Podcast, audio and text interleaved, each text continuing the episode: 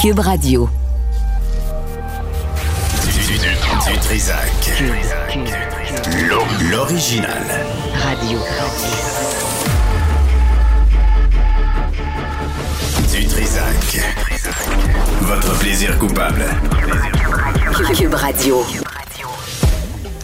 Bonjour tout le monde, bon lundi 12 décembre 2022. J'espère que vous allez bien. À midi, ben à 11 h on va parler à Alain mais à 13 h on va revenir sur l'état des infirmières. La semaine passée, là, il y en a deux à qui on a parlé ou dont on a parlé, euh, qui disaient moi c'est assez le public, je m'en vais au privé, là, je veux une vie, je veux, euh, je veux être capable de voir mon garçon dans un cas de 9 ans, pas le faire garder sans arrêt. Donc on va revenir sur toutes les les annonces et les promesses pour encenser le travail des infirmières, puis l'augmentation de salaire, puis dans le fond ce qu'elles demandent c'est euh, une qualité de vie, puis d'être capable de retourner à la maison après euh, un chiffre de 8 heures, là, puis pas être obligé de, de coller 16 heures euh, à, l'hôpital et prendre soin des gens. Donc ça, c'est à 13 heures. Puis à midi, ben, moi j'ai bien de la peine. Quand Valérie Plante disait une chose, je le croyais. puis là, tout à coup, dans le dossier du Journal Montréal, qui est vraiment très bien fait, on constate qu'il y a des logements qu'elle avait annoncés pendant la campagne électorale, et c'était pas vrai vraiment très déçu.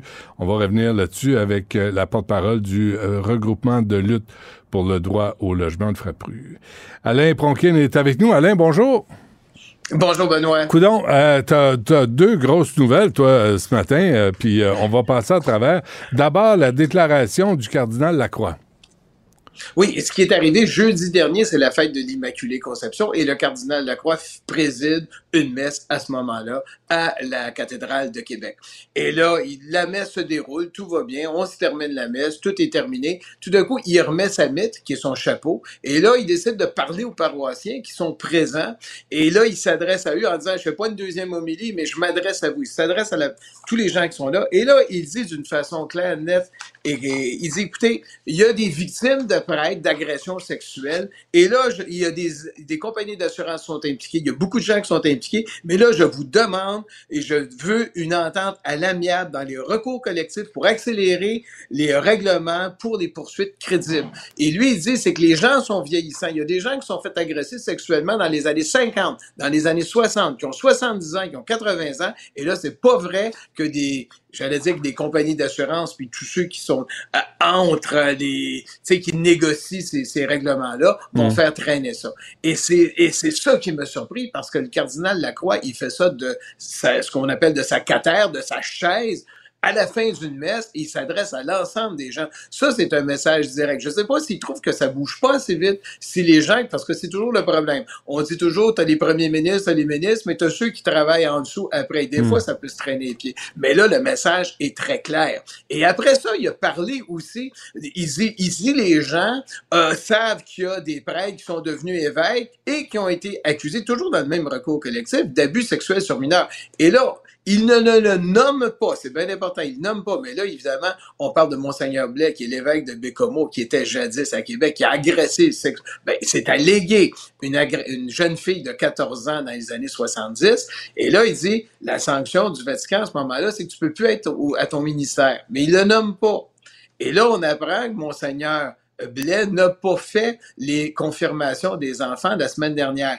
Et la confirmation est un acte qui est fait par l'évêque. Et ça n'a pas été fait. Donc, est-ce qu'il va y avoir une décision du Vatican qui va sortir en disant, bon, on le relève de ses fonctions le temps qu'on fasse la lumière, le temps, si jamais il y a des poursuites, qu'est-ce qui va arriver? Mais on ne sait rien. Mais ce qui est certain, il y a déjà, il y a déjà ce fait-là qui est mm. arrivé. Et on sait, Benoît, juste pour finir ce point-là, juste pour Québec, que le Vatican, aujourd'hui, il y a une réunion. Les évêques français ne sont pas contents. Parce que si tu te souviens, on a parlé de Monseigneur Ricard, le cardinal, qui a avoué avoir agressé sexuellement. Il l'a dit lui-même, j'ai agressé silence radio complet. On ne sait pas qu'est-ce qui arrive avec lui. Et les évêques disent, c'est quoi, de quelle façon vous fonctionnez au Vatican? Hmm. Y a-tu deux poids, deux mesures? Quand c'est un cardinal, on garde ça plus, euh, plus secret. Quand c'est un évêque, c'est public. Quand c'est un prêtre, ben là, on agit tout de suite. Et là, on se pose des questions sur la, sur la vitesse euh, du Vatican qui semble varier suivant le titre qu'on a dans l'Église. Mais qu'est-ce qui motive le cardinal Lacroix? Là? Sinon, j'ai l'impression que c'est pour sauver ses fesses,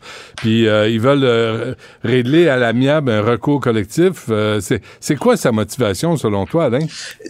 La motivation, je pense, moi, l'impression que j'ai du cardinal Lacroix, c'est que c'est quelqu'un de sincère. Il veut que ça se règle. Mais si en dessous de lui, ça bouge pas, parce que je l'ai dit souvent, le problème des évêques sont constamment en conflit d'intérêts. Est-ce qu'ils représentent les victimes? Est-ce qu'ils représentent les prêtres? Est-ce qu'ils représentent les compagnies d'assurance? Est-ce qu'ils représentent le Vatican? Il est toujours pris. Et lui, il dit, on va le régler. Je veux que ces victimes. Il représente pas les victimes, en de prêtres.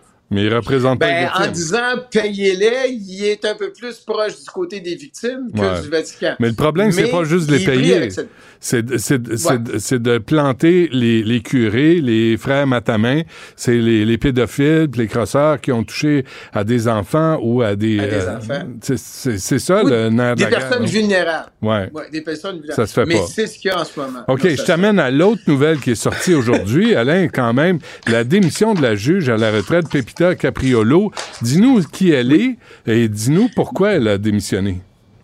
La juge Capriolo, ou l'ex-juge Capriolo, parce que c'est une juge retraitée, elle a eu le mandat de Monseigneur Lépine de faire enquête dans la, tu sais, le fameux prêtre pédophile Brian Boucher, qui a eu, je pense, huit ans de prison parce qu'il a agressé des enfants. C'est elle qui a eu le mandat de faire l'enquête là-dessus. Comment ça s'est développé? Comment ça se fait qu'un gars comme lui a pu devenir prêtre et a agressé sexuellement? De quelle fa... Et elle a fait un rapport, un travail admirable. Et là-dedans, elle disait, ben, écoutez, il faut créer un ombudsman. Il faut créer un endroit, un espace où les victimes peuvent s'adresser euh, à l'archevêché de Montréal pour, leur, pour dire, écoutez, j'ai été agressé sexuellement. Il m'est arrivé, j'ai eu du harcèlement sexuel. Toutes ces questions-là que les gens puissent... Et elle a monté ce système-là euh, avec euh, euh, Monseigneur Lépine, avec l'archevêché de Montréal. Et là, ce qu'elle se rend compte deux ans plus tard, et, et ça, c'est une difficulté que j'avais déjà notée à l'époque, puis je lui avais déjà posé une question. Qu'est-ce qu'on fait euh, vis-à-vis du secret, de la confidentialité des dossiers? Parce que moi, c'est ce qui m'avait surpris. Il n'y a rien qui garantit la Mm, confidentialité. Et aujourd'hui, ce qu'on apprend de l'ombudsman, c'est que les confidentialités ne sont pas là. On prenait les informations et on les donnait. Parce que si t'as pas de confidentialité, il y a quelqu'un qui prend l'information de la victime et qui donne ça à la compagnie d'assurance dans un recours. C'est Ouais. tellement évident.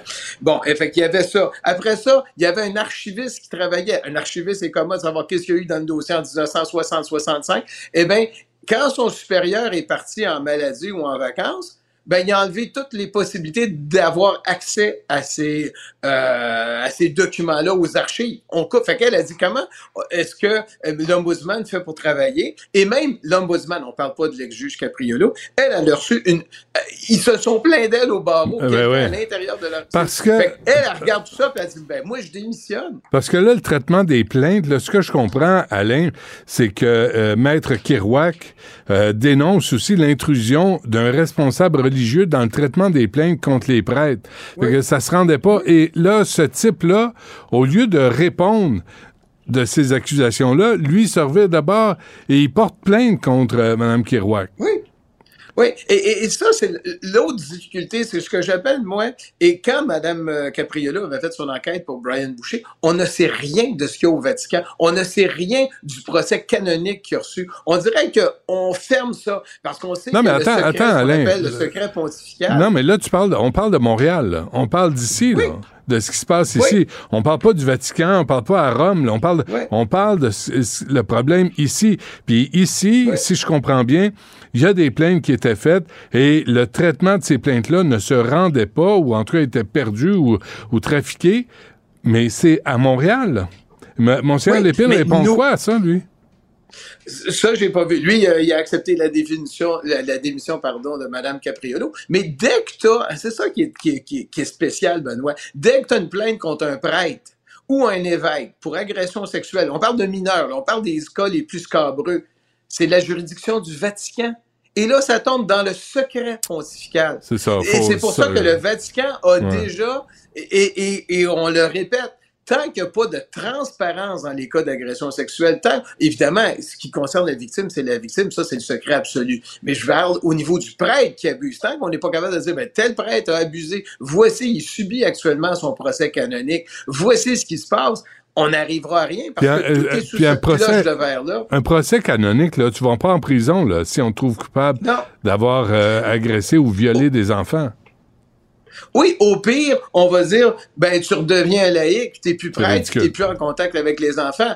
Mais, dans les cas des mineurs, il y a une obligation au diocèse qui, elle, est respectée, j'espère, c'est de tout de suite appeler la police et dire, Mhm. écoutez, tel enfant vient d'être agressé sexuellement par un majeur. Ça, ça c'est les Comment- lois. Et ça, le Vatican est clair, on doit le respecter. Tu, tu peux pas me répondre, Alain, mais comment se fait qu'on n'a pas le nom de l'archiviste de l'archidiocèse? Comment se fait que c'est pas Ça, la pas. transparence? Comment se fait que M. Lépine fait pas ce qu'il a promis de faire, puis d'être transparent, puis de pogner les, les, les prêtres pédophiles, puis de les mettre au banc, puis de les envoyer en prison dans un vrai procès? Ouais. Mais ça, au niveau du secret du, du nom du- de l'archiviste, ça, c'est la, la juge, l'ex-juge Capriolo et euh, l'ombudsman qui ont décidé de pas mettre son nom. Puis ça, c'est correct. Ils veulent peut-être préserver. Il y a peut-être eu des plaintes, Pourquoi? je ne sais pas. Mais pourquoi? Ah, ça, je ne sais pas. Ça, je ne sais pas. Peut-être que lui a dit, écoutez, mettez pas mon nom, je ne sais pas. Mais on sait qu'il doit travailler là, mais c'est la réalité du rapport. Fait qu'on peut pas le savoir. Et qu'est-ce qui Mais- arrive avec, avec les gens qui ont porté plainte? Euh, ça, je- on ne le sait pas, mais c'est ça qu'il s'agit de voir. C'est que ces extraordinaire, là. plaintes-là, ça évolue? C'est le fameux le fameux problème de la transparence. Au moins, Maître Kirouac nous fait des rapports à chaque 3-4 mois. Ça, c'est admirable. Dit, j'ai eu tant de plaintes, j'ai eu tant de ci, j'ai eu tant de ça. Mais on ne nous dit pas, ben, c'est qui les prêtres, c'est qui ci, c'est qui ça. On l'a pas. Peut-être parce qu'on attend que ça soit résolu euh, et que le système est tout nouveau parce qu'il date de 2020. Mais ce Mm. qui est certain, c'est la préservation, le secret, la confidentialité des victimes. Et là, on l'a pas parce qu'on apprend que le nom des victimes, ça circulait. C'est pas normal. Ouais, fait que un problème de non-confidentialité et aussi cet employé de l'archevêché, et là, c'est Monseigneur Lépine là, qui doit se tenir debout. Cet employé-là a décidé de son propre chef de suspendre les accès informatiques de l'archiviste à la suite de son Oui. départ en congé de maladie. Donc, il n'y a pas de suivi de la, euh, sur les plaintes. Non. Non, et c'est pour ça que j'ai hâte de voir comment est-ce qu'on va réagir. Est-ce que l'ombudsman va dire oui, je continue mon travail parce qu'il y a quelque chose qui fonctionne pas? Mais c'est clair, quand on lit le rapport de l'ombudsman, il y a quelque chose qui Ça fonctionne pas dans pas, le là, traitement des plaintes. Et l'employé... c'est- toujours le problème. Oui. L'employé visé, Alain, a, lui, a porté plainte contre Maître euh, Kirouac au barreau du Québec. Ouais. Faut être baveux, quelque chose de rare. du dossier. faut être baveux. Euh, ça, ça, on a ça. Mais, mais tout est là. Mais c'est un... Comme je dis toujours, Monseigneur Lépine il est pris dans- là-dedans. Il est pris dans ce système-là. C'est un peu comme le Non, il n'est pas pris. Non, non, non. Non, non, il n'est pas, il est pas victime. C'est la- c'est c'est l'archevêque, Monseigneur Lépine? C'est lui? C'est lui le boss? C'est le- ouais. Non, il est pas pris. Ouais. Il, il prend Il pas faut les décisions. C'est ça. Il prend pas Ouais. les décisions qu'il faut prendre. Puis euh, cet employé-là, il faut, puis les prêtres pédophiles doivent faire face à la vraie justice et pas la justice canonique à Rome. Ils ont agressé des enfants, faut qu'il aille en prison. Mais là, c'est à Monseigneur Lépine de mettre ses culottes, puis d'être un homme, puis de faire suivre le, le cours de la justice. Et de dire, à partir de ce que je viens de lire, il y a des modifications ou voici de la façon que je veux que ça marche. Parce que c'est pas normal. Il est pas pour faire comme Monseigneur Lacroix puis être obligé de faire ça à la fin d'une messe en disant c'est ça que je ça, veux. Un moment donné, euh, il faut que ça, il faut que les ordres des archevêques se rendent en bas. Mhm. Et puis, mais on, on le remarque partout. C'est ça la grande difficulté. Alain Pronkin, spécialiste des religions, comme vous l'avez remarqué. Merci. À la prochaine. Et on se reparle demain. Benoît. Absolument. Salut. Nicole Gibaud. Une chronique judiciaire. Madame la On juge. s'objecte ou on s'objecte pas? C'est ça le droit criminel. La rencontre. Gibaud du Trisac. Nicole, bonjour. Bonjour Benoît. Bon, alors, on revient encore sur le manque de ressources en justice. Ouais, ben c'est là, c'est parce que c'est c'est vraiment, si on me permet, là, c'est le bordel. Là. C'est c'est c'est vraiment tout le monde, tout le monde le décrit. Là, c'est c'est rendu là, c'est c'est un tremblement de terre. C'est plus qu'un, c'est un tsunami dans le système judiciaire. Euh, on l'a vu par les articles, euh, très bons articles, très bien fouillés dans le journal de Montréal en fin de semaine euh, euh, par Mi- Michael Nguyen puis Valérie Gontier. Je pense que ça, ça décrit le portrait incroyable dans lequel se trouve le système judiciaire.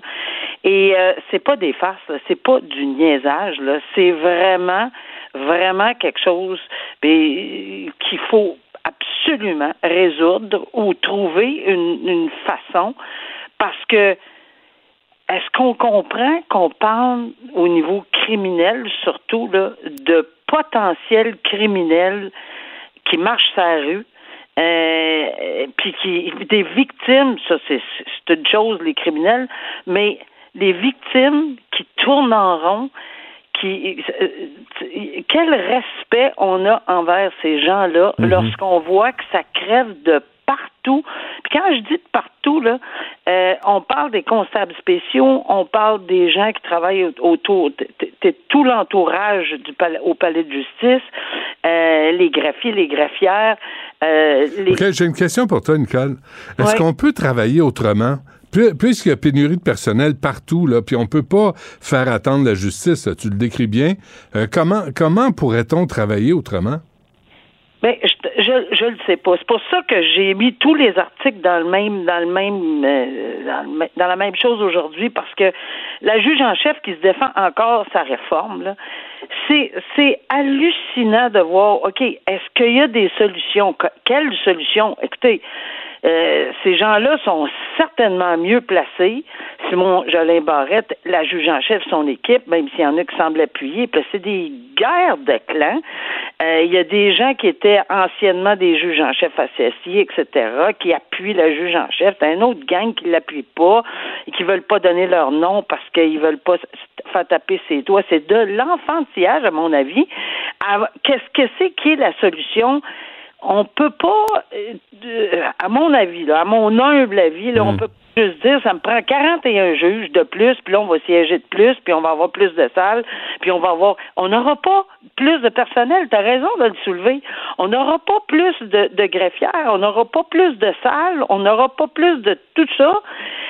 Si on, puis en plus, nommer des juges, 41 juges, ça va prendre 6 mois, 10 mois, 12 mois. Il n'y a rien qui va se régler. Puis on dit qu'on est convaincu dans l'article de la presse aujourd'hui que il n'y aura pas d'arrêt Jordan. Ben, j'ai vraiment pas l'impression que c'est réaliste. Là. Honnêtement, là, c'est peut-être pour apaiser bien du monde, là, mais à mon avis, le fait qu'on a enlevé des, des temps, du temps de banc, c'est pas parce que je crois pas qu'ils sont pas surchargés, là, je le sais. Je le sais qu'ils sont surchargés et je sais combien il y en a qui travaillent pour essayer d'avancer, puis les causes sont plus difficiles. Mais il n'y a pas d'équation en 41 juges, puis on enlève du temps de banc deux, deux, deux pour un ou un pour un, nécessairement. Alors moi, je puis dans les palais de justice, là, en ce moment, les constables spéciaux partout au Québec, à Montréal, il y a des arches. Je trouve ça intéressant de dire qu'on va au centre Belle, puis on se fait vérifier pour des armes, mais pas au palais de justice. alors qu'au pied carré, là, Ouais. euh, il y a tellement de, de- de criminels dans un palais de justice Ben oui. qui circulent. Fait que euh, eux autres Bon. sont alarmés. Bon, voilà. Moi, moi j'allais la solution, Proche. Nicole. Tu sais, je suis là pour aider, hein? Ah sais oui, que je suis là pour aider. Moi, là, je, je trouve que puisqu'il y a urgence, là, je rapatrierais tous les juges à la retraite. non. Pas moi, hein? Ah, OK, c'est correct. Je- Non, c'est pas parce que je veux pas aider le système judiciaire. On s'en parlera peut-être même en privé parce que non, non. ah, ouais, OK, c'est correct. Je vais pas te Il y, mettre a, en... il, y a, il y a plus que des problèmes. C'est des juges à la retraite, euh, oui, qui sont intéressés à faire de la suppléance, mais ils ont des budgets coupés euh, aussi. Ah oui? Alors, ah oui, oui, il y a des, moi, j'ai certaines, dans certains districts, on m'a dit non, on peut plus avoir de juges suppléants, on n'a pas de budget pour ça, on n'a pas de budget pour ça. Je le sais que le budget, ça crève de partout. Mais à un moment donné, ça va prendre un seul cas. Il y en a eu un cas, je parle juste des constables spéciaux, il y en a eu un cas à Maniwaki, je sais, j'ai siégé dans ce palais de justice-là, euh, où il y a eu un coup de feu tiré et il y a eu un blessé C'est vrai. Grave, puis il y avait des agents de sécurité, ils sont pas armés les agents de sécurité. Puis j'avais vu la vidéo, vraiment là, ça, ça en était hallucinant, ça courait partout, puis bon, bang, le, le- le coup de feu a tiré, a été tiré. Tu sais, il y a du public là-dedans, c'est tellement petit, je le connais encore une fois, je connais les, les- les lieux. Ça n'a pas de bon sens que quelqu'un d'autre n'a pas été blessé dans ce petit petit place là où, où ça s'est passé. Alors, tu sais, je veux dire, il faut prendre les bouchées doubles, les bouchées triples et, et, et peut-être mettre beaucoup de fonds. J'en conviens que c'est pas facile, mais si on ne débloque pas de fonds de façon pas juste pour des juges, là. Je, je comprends la demande de Ah, tout- 41. tout le système, là. Tout tout le système, Ouais. ça va vraiment éclater. Puis le manque flagrant là, euh, de jours de, de bain, moi, je pense que ça va avoir un impact. Je regrette, là, mais je suis pas du tout d'accord avec la juge en chef là-dessus, ni avec les gens qui ont dit le contraire. Là. Puis Pas tu peux pas, tu peux pas avoir comme les profs euh, non euh, légalement qualifiés. Tu peux avoir un juge non légalement qualifié. Tu sais, moi, je débarque, Mais par non. exemple. Tu sais, pour faire un ménage, là. Toi, t'es coupable. Toi, t'es coupable. Toi, t'es coupable. C'est ça exactement vite. ça. Mais non, ça marche pas comme Non, ça. ça marche pas de même. hein. Quand on était malade, puis je m'en souviens très bien, c'est pas facile, s'il n'y avait pas de juge pléant. On peut pas demander à quelqu'un dans une autre profession de venir prendre sa place un petit peu pour Ben oui. euh, essayer de régler cette salle de cours-là? Ça marche pas de même. Non. Alors, euh, bon, voilà. Surtout quand tu es devant euh, un cas comme le, le prochain dont tu veux parler, Nicole, ce- cet homme de 21 ans coupable de deux agressions sexuelles, c'est c'est un travail sérieux. Là. C'est un travail sérieux parce que quand on regarde quand on regarde le, le, dossier en question, puis quand on regarde, ben c'est sûr qu'on n'est pas là. On n'est pas là, puis ça c'est c'est ce- c'est ce qu'on va me dire le plus souvent. Ben t'é- t'étais pas dans la salle de cours, t'as pas tout entendu, c'est vrai. Mais lorsqu'on peut lire, parce que souvent les journalistes sont très pointus dans leur reportage, et quand on lit ce qui a été proposé, oui, c'est vrai que c'est un individu, il a plaidé coupable, deux agressions sexuelles. Oui, c'est vrai que cette personne, qu'il est, il y en a qui sont extrêmement repentants, puis ça existe. Il y a 21 ans. Bon, il est coupable de deux agressions sexuelles. À l'époque, il faut comprendre que sa conjointe, parce que c'était sa conjointe, elle, elle était mineure. Mais lui avait 19 ans. Mais il n'y en a pas là, comme tel, parce que le consentement, quand il n'y a pas 5 ans de différence, il est correct, là, il pouvait, là. Mais tu ne peux pas agresser alors que une personne même si elle a 18, 19, 20 ans, ça veut pas. Ça fait que c'est la même chose. Là. Mais évidemment, à 16 ans et à 19 ans, contrairement à si elle avait eu 15, ben là, c'est pas ou, ou 13, là, c'est vraiment une mineure où le consentement, on peut pas l'invoquer, ni la période de- qui sépare les âges des gens. Alors, c'est bien différent. Alors, oui, l'arrêt Friesen de la Cour suprême, c'est extrêmement important. Oui, les délits sexuels contre les mineurs, c'est important, puis des lourdes peines. Sauf que maintenant, on a la possibilité de demander la, la détention en communauté. Alors, c'est assez, euh, euh, c'est- c'est assez euh, fort de demander de la prison en communauté parce qu'on n'est pas habitué à ça en matière d'agression sexuelle. On voit plutôt des, de- des demandes de, pri- d'emprisonnement. Mais dans certains cas, est-ce qu'ici, ça va peut-être être un cas? Parce qu'il y a beaucoup, beaucoup d'acquis, cette jeune personne de 21 ans qui a commis l'irréparable. Mais, mais ma- y a-tu quelqu'un qui pose la question aux victimes? Oui, absolument. Hmm. C'est absolument le cas, puis je pense qu'on a fait témoigner, si, ma- si, si je ne m'abuse, là. Euh, oui, on le demande, mais sauf que la victime ne peut, parce qu'elle est personnellement affectée, peut venir donner et peut venir expliquer ce qui s'est passé. Mais il faut qu'elle, que la victime, on ne peut pas demander combien tu penses qu'il devrait avoir, parce que c'est évident qu'on n'aurait pas. Non, mais, mais c'est parce biaisée, que. Non, mais tu sais, si t'es agressé, là. si agressé sexuellement, puis tu vois que là, pour toutes sortes de raisons, puis de tout ce que tu viens de nous expliquer, Nicole, on dit, bon, ben, tu vas euh, peine dans la société.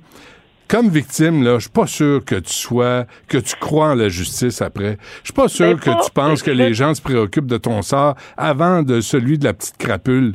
Non, je pense pas que c'est pas ça. Là. Au contraire, on donne beaucoup de place, puis je, je, je, suis convaincue, je le vois. Je c'est peut-être parce que euh, quand on se, on se parle, l'explique peut-être malheureusement pas assez au niveau de la victime, mais on donne beaucoup de place aux témoignages et aux, aux séquelles et ce qui s'est passé à la victime. Maintenant, il faut trancher sur quelque chose de raisonnable, considérant qu'on punit un geste, oui, mais dans c'est une c'est une personne également qui a 21 ans, qui quand même qu'on le mettrait 20, 15 ans en prison parce que c'est. Non, mais on parle pas de 15 ans, mais regarde ton autre Ben, sujet, là. Regarde ton, regarde ton Simon Hull, là, à qui on Ah, a ben donné oui. une chance. On lui a donné une chance, puis on voulait pas que ça affecte sa carrière. Mais Chris, qu'est-ce qu'il est allé faire? Ben, garde, là, c'est là que ça brasse. Et je peux te dire que ça a brassé à la cour d'appel si on saute d'un sujet à l'autre. Ouais. Ça a brassé à la cour d'appel vendredi. Euh, je pense que l'avocat de me- ce, ce, ce monsieur a été euh, assez questionné, merci, par au moins deux juges de la cour d'appel qui euh, qui n'ont pas trouvé des arguments extrêmement forts euh, souvent. Là. Ils l'ont pris en délibéré, oui, mais ils ont posé. Puis tu sais, la cour d'appel, c'est spécial. C'est très. euh, euh, solennelle, etc. Mais là, les questions qui ont été posées, là, ouf, euh, fallait qu'il se démêle, qu'il se démerde, l'avocat de la défense. Et euh, je peux comprendre pourquoi c'est en délibéré. Puis oh non, on a beaucoup, beaucoup porté d'attention à la victime dans ce dossier-là. Au contraire, on a dit, ben voyons donc, tu prends des photos, ça reste combien de temps, ça, dans, l'univers de, ton téléphone, le temps envoyé, puis 24 minutes, ça n'a aucun bon sens. Puis tu es allé dans trois pièces différentes, puis ça veut dire que, oh non, on l'a questionné solidement. Alors ici, on demande une sentence dans Simon Hull, on revient à ça, là. Simon Hull, on demande de réintégrer la sentence de 15 ou 18 mois et euh, dire, euh, oui, c'est vrai que lorsqu'une sentence est bien écrite, etc., on va pas intervenir, mais ici, on va parler vraiment de la confiance du public dans l'administration de la justice et des sentences. Puis je pense que la Cour d'appel est nettement au courant de ceci. On verra leur décision. Mais oui, on a pris en considération beaucoup, beaucoup la question de la victime. Tout comme on le fait à chaque fois, mais il faut balancer. Le, le signe de la balance, il n'est pas là pour rien. C'est sûr que quand on est victime et quand on, on, on est des gens comme très humains, je l'étais moi aussi, je le suis encore, là. mais sauf qu'il faut être capable de balancer. Puis ça, c'est pas un rôle facile. Parfait. On se laisse là-dessus, Nicole. Merci.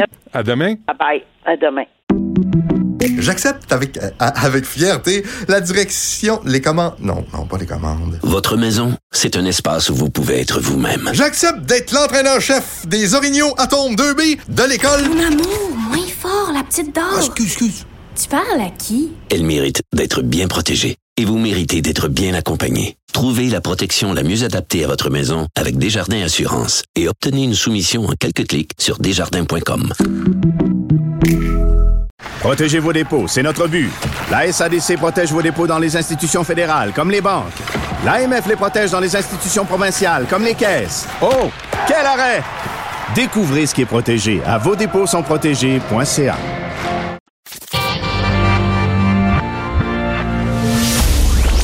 Trisac. Il n'a peur de rien, sauf peut-être des qu'on orange. Je vais essayer de t'aider. Conoscopie, la comédie musicale. Benoît Dutrisac. M'en occupe, Richard. Mets ton doigt sur la bande négative. J'ai Je- rien à cacher, moi, je suis transparent. Ouais. Richard Martineau. Il devrait prendre euh, exemple sur toi. La rencontre. Moi, le seul endroit où je suis pas d'accord avec toi, là, c'est les cirques. Moi, j'étais prête, là. Mais comment te régler mon problème? En étant gentil, La rencontre Martineau Dutrisac. je m'attends à y coucher sur ton testament. Non. Euh, Richard, bonjour. Salut. Hey, je veux juste euh, faire le, le suivi. Merci, Florence. Ça va-tu, euh, Florence? Oui, ça va. C'est beau? Parfait. Merci. Euh, je voulais juste faire le suivi sur ta chronique de samedi. Tu parlais des Hells. Sais, le. à Ils ont célébré à Saint-Charles-sur-Richelieu. Sur Richelieu.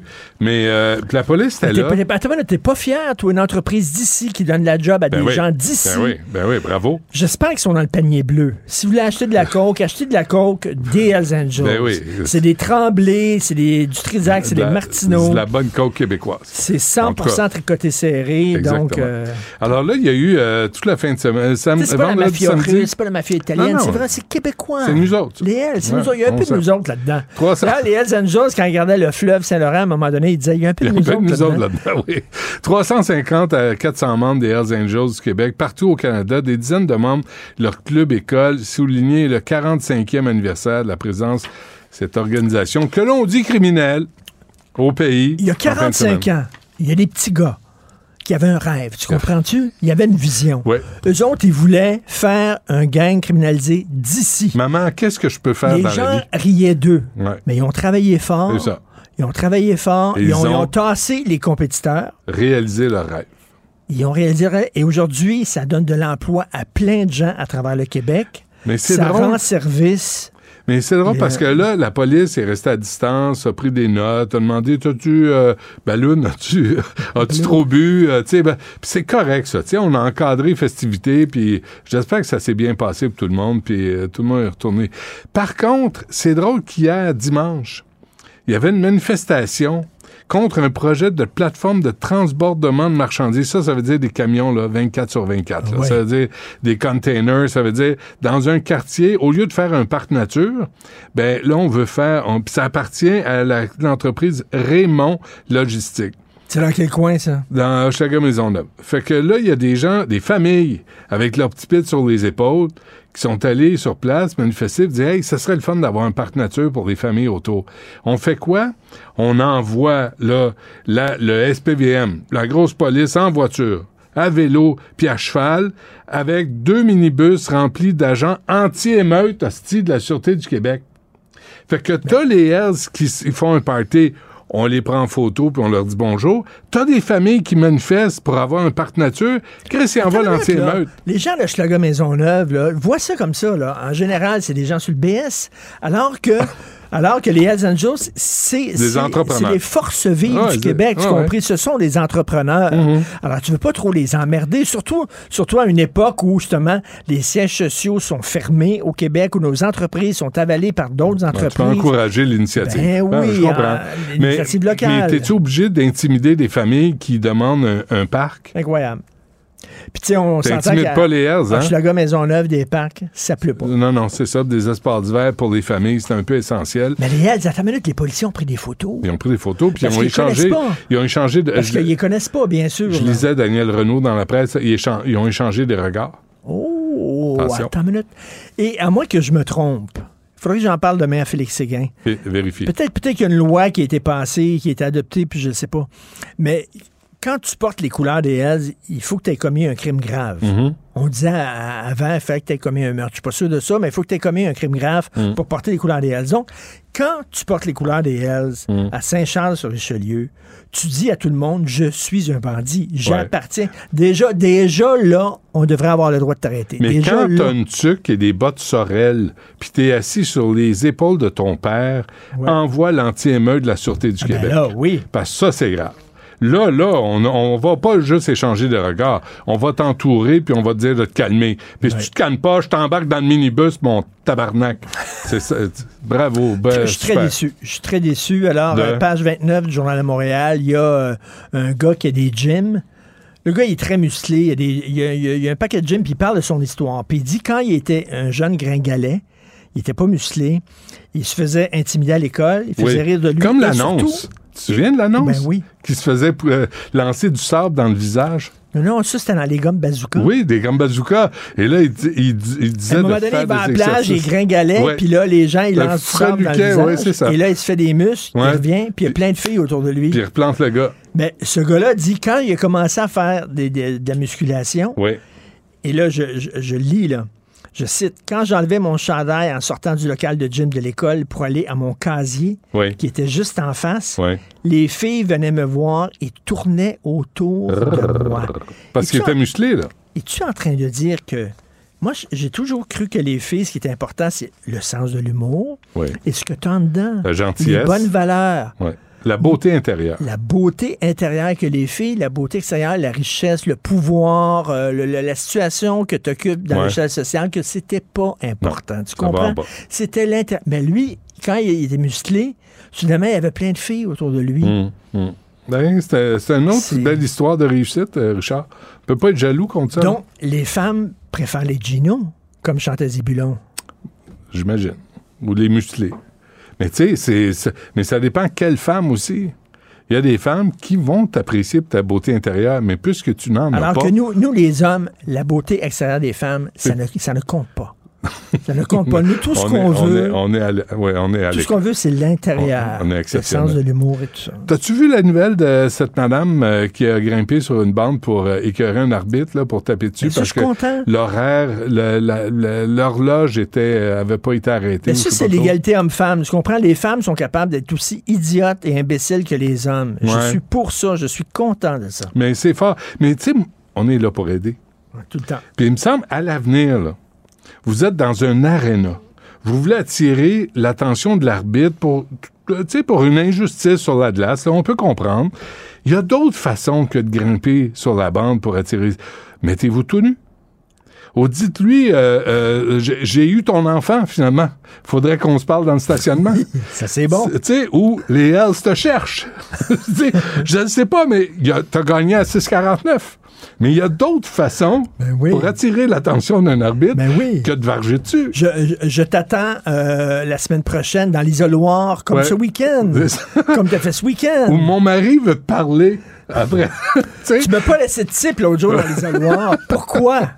c'est ça. C'est ça, t'as- tu capes Ouais, l'attention. ça, de ça, ça- ça fait dur un petit peu. Là. Dans les arénas, c'est fou, raide, puis on n'apprend pas à se calmer. Il faudrait qu'ils distribuent des, des tisanes à camomille. Moi, l'égalité homme-femme, je pensais que les femmes allaient nous, nous- nous attirer à leur niveau. Ouais. Tu comprends que Nous les tirer hommes vers, la- vers le tirer haut. vers le haut. Finalement, Ouais. c'est les hommes qui tirent les femmes vers le bas. Mais pas les musclés.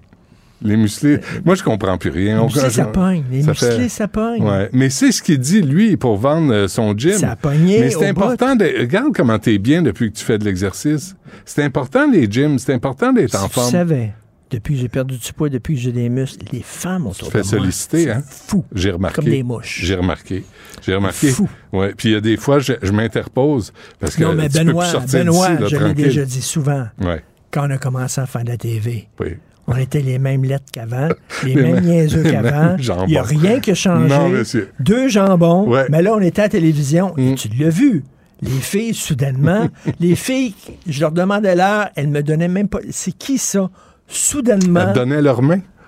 soudainement, elles me payaient des drinks Mhm. parce que j'étais à la TV. C'est pas vrai. Puis là, soudainement, tu étais en haut du totem. T'as jamais pogné. T'as pas plus pogné à la télé. Arrête, là. Laisse-moi mes rêves. Laisse-moi mes rêves. Bon, il faut que tu ailles voir le dernier Spielberg, absolument, de Fableman. Ah ouais, son dernier film, c'est extraordinaire, c'est magistral, c'est un des grands vrai? films américains des dernières années. Il explique comment il est devenu cinéaste. Il parle du divorce de ses parents. Ses parents ont divorcé, ça a eu un impact énorme sur la famille. Et lui, il était pas capable, il était plein de pudeur et tu sais, il était pas capable de parler avec ses parents, donc il leur parlait par l'entremise des films Super 8 qu'il faisait. Il faisait des films, puis c'est sa façon d'entrer en contact avec ses parents. OK, il n'y a pas d'extraterrestre, là. Non, non. Il n'y a pas d'aventurier anthropologue, là. C'est un pas- film sur son enfance, OK. c'est un film sur, le divorce, sur sa, sa peine de voir ses parents se divorcer, sur comment il a commencé à faire des films pour parler à ses parents, puis sur le pouvoir destructeur de l'image, parce qu'à un moment donné, ah, je te le dis pas, Non, dis-le mais pas. il tourne des films Super 8, puis il regarde ce qu'il a tourné, puis il apprend des choses sur Ah, sa famille oui. par les films qu'il a vus. Et Mais là, c'est t'es allé au cinéma. extraordinaire. T'es- t'es- tu es allé au cinéma. Ouais. Attends une minute. Attends une minute, toi, là. Je te jure, on était au cinéma Atwater. Il y a à peu près 600 places dans ce cinéma-là. Ils sont venus. Il n'y avait personne. Non. Parce qu'il n'y a, pas de- de super-héros, donc personne ne va voir Ben ça. non. Je m'assois au centre. Oui. OK? Oui. Au centre avec ma blonde. Il y a deux petits vieux qui rentrent et qui décident, eux autres, de s'asseoir direct à côté. Non, mais à côté. À côté. À côté. Et là, je regarde puis je dis, mais c'est une joke. C'est une farce. Il y a des Ils places reconnu. partout. Ils vous ont reconnu. Non, pas en tout. Non. Il y a des places partout. À côté. Il a fallu changer de place, nous autres, parce que moi, ça me Mais vous tentait pas bien que mon coude. Christy, ça me tentait pas. collé, là, le banc annexe, alors que c'est vide. Collé à Mais côté. c'est pour ça que je vais plus au cinéma, parce qu'à chaque fois, c'est là, toi, c'est à côté, ou c'est en arrière, ou c'est en avant, puis là, tu dis, il y a de la place partout. place partout. Vas-tu dégager? On peut-tu avoir la paix? Puis là, ils ouvrent leur téléphone, ou ils se mettent à manger, puis ils traduisent, euh, puis as-tu compris ce que... Non, moi, je vais plus au cinéma. Tu je vas, vais tu vas dans ça une chez piscine. nous. Je vais regarder tu ça vas- chez Tu nous. vas dans une grande piscine, une Ouais. énorme piscine dans le sud. Ouais, Puis il n'y a personne dans la piscine, sauf toi, puis il vient, il vient se coller à côté de toi. viens nager sur toi. Qu'est-ce que ça veut dire? Hey, tantôt, là, tantôt, je pas, on n'est pas rien, là, à Cube Radio. Je reçois, écoute, ça doit, ça doit faire 6-7 ans que je lui ai pas parlé, le responsable de l'habitation, Benoît Doré. Il il est à l'émission, là. Imagine ça. Tu vas parler des maisons euh, modiques? Ben, des annonces qui n'étaient pas vraies de la part de Valérie Plante. Mais Benoît Doré, on l'a demandé souvent en entrevue, il pouvait jamais. Quand il était dans l'opposition, il venait tout de suite. Ça, c'était le fun. Puis il nous parlait. Oui. puis, et là, j'ai Mais quand ils sont dans l'opposition, ils viennent tout le temps. tout le temps. Mais là, il vient euh, tantôt à quoi? À 1h moins 5? 1h Et moins 5. il, il va dire que à être tout là, ça, c'est des erreurs. Et il est vice-président du comité exécutif de la Ville de Montréal? Et il va dire que tout va bien.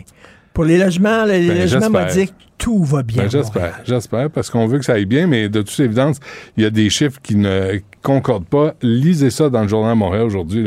Le dossier est vraiment très On bien va t'écouter. Et écoute, euh, Faneuf, le livre de Faneuf, Ouais. vraiment, je viens de, le- je viens de le feuilleter C'est drôle. avant hein. d'entrer ici. C'est drôle. Non, mais... C'est drôle, mais c'est Il y a un percutant. courage. Ouais, ouais. Il, y a, il y a du courage en Christie parce que c'est vraiment l'esprit Charlie. C'est vraiment Charlie. Hebdo, là. Ouais. Et c'est des caricatures qui vont loin, là. Moi, ça m'étonne que Jacques Frémont n'ait pas porté plainte contre lui.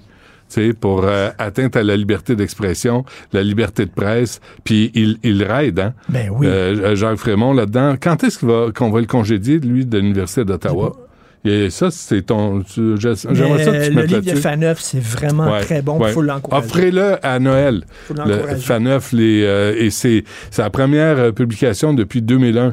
Fait qu'il y a comme un retour en arrière. C'est pas la juste cette de parole, c'est vraiment la liberté de parole. Richard, on Merci. se reparle demain. Merci, c'était vraiment délicieux. Vous reviendrez, là. Ah oui, vraiment, bye. vraiment bon. Merci. Faites attention à Ah oui. OK, salut, à la prochaine. Votre auto, c'est un espace où vous pouvez être vous-même. Hey, c'était pas mangeable comme repas. Elle mérite d'être bien protégée et vous méritez d'être bien accompagné. Trouvez la protection la mieux adaptée à votre auto avec Desjardins Assurance et obtenez une soumission en quelques clics sur desjardins.com.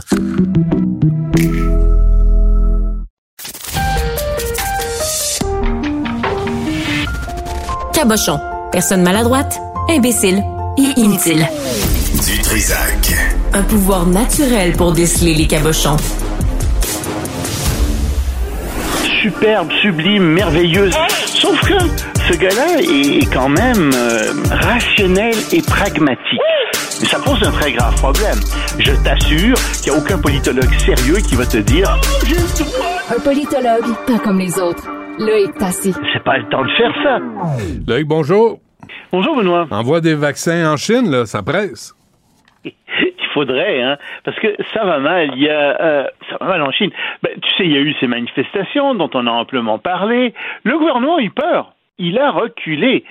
Sauf que, au lieu de reculer comme toi et moi on le ferait, comme n'importe qui, n'importe quel auditeur le ferait en disant bon ben on a un plan, puis on va tranquillement, euh, euh, on va tranquillement ouvrir euh, les commerces, puis ensuite on va permettre aux gens, je sais pas moi, euh, de de pas porter de masque dans les restaurants, puis ensuite ce sera dans le métro, puis peut-être euh, dans les hospices pour personnes âgées en dernier, tu sais.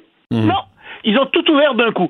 Plus de code, plus rien, tout est ouvert.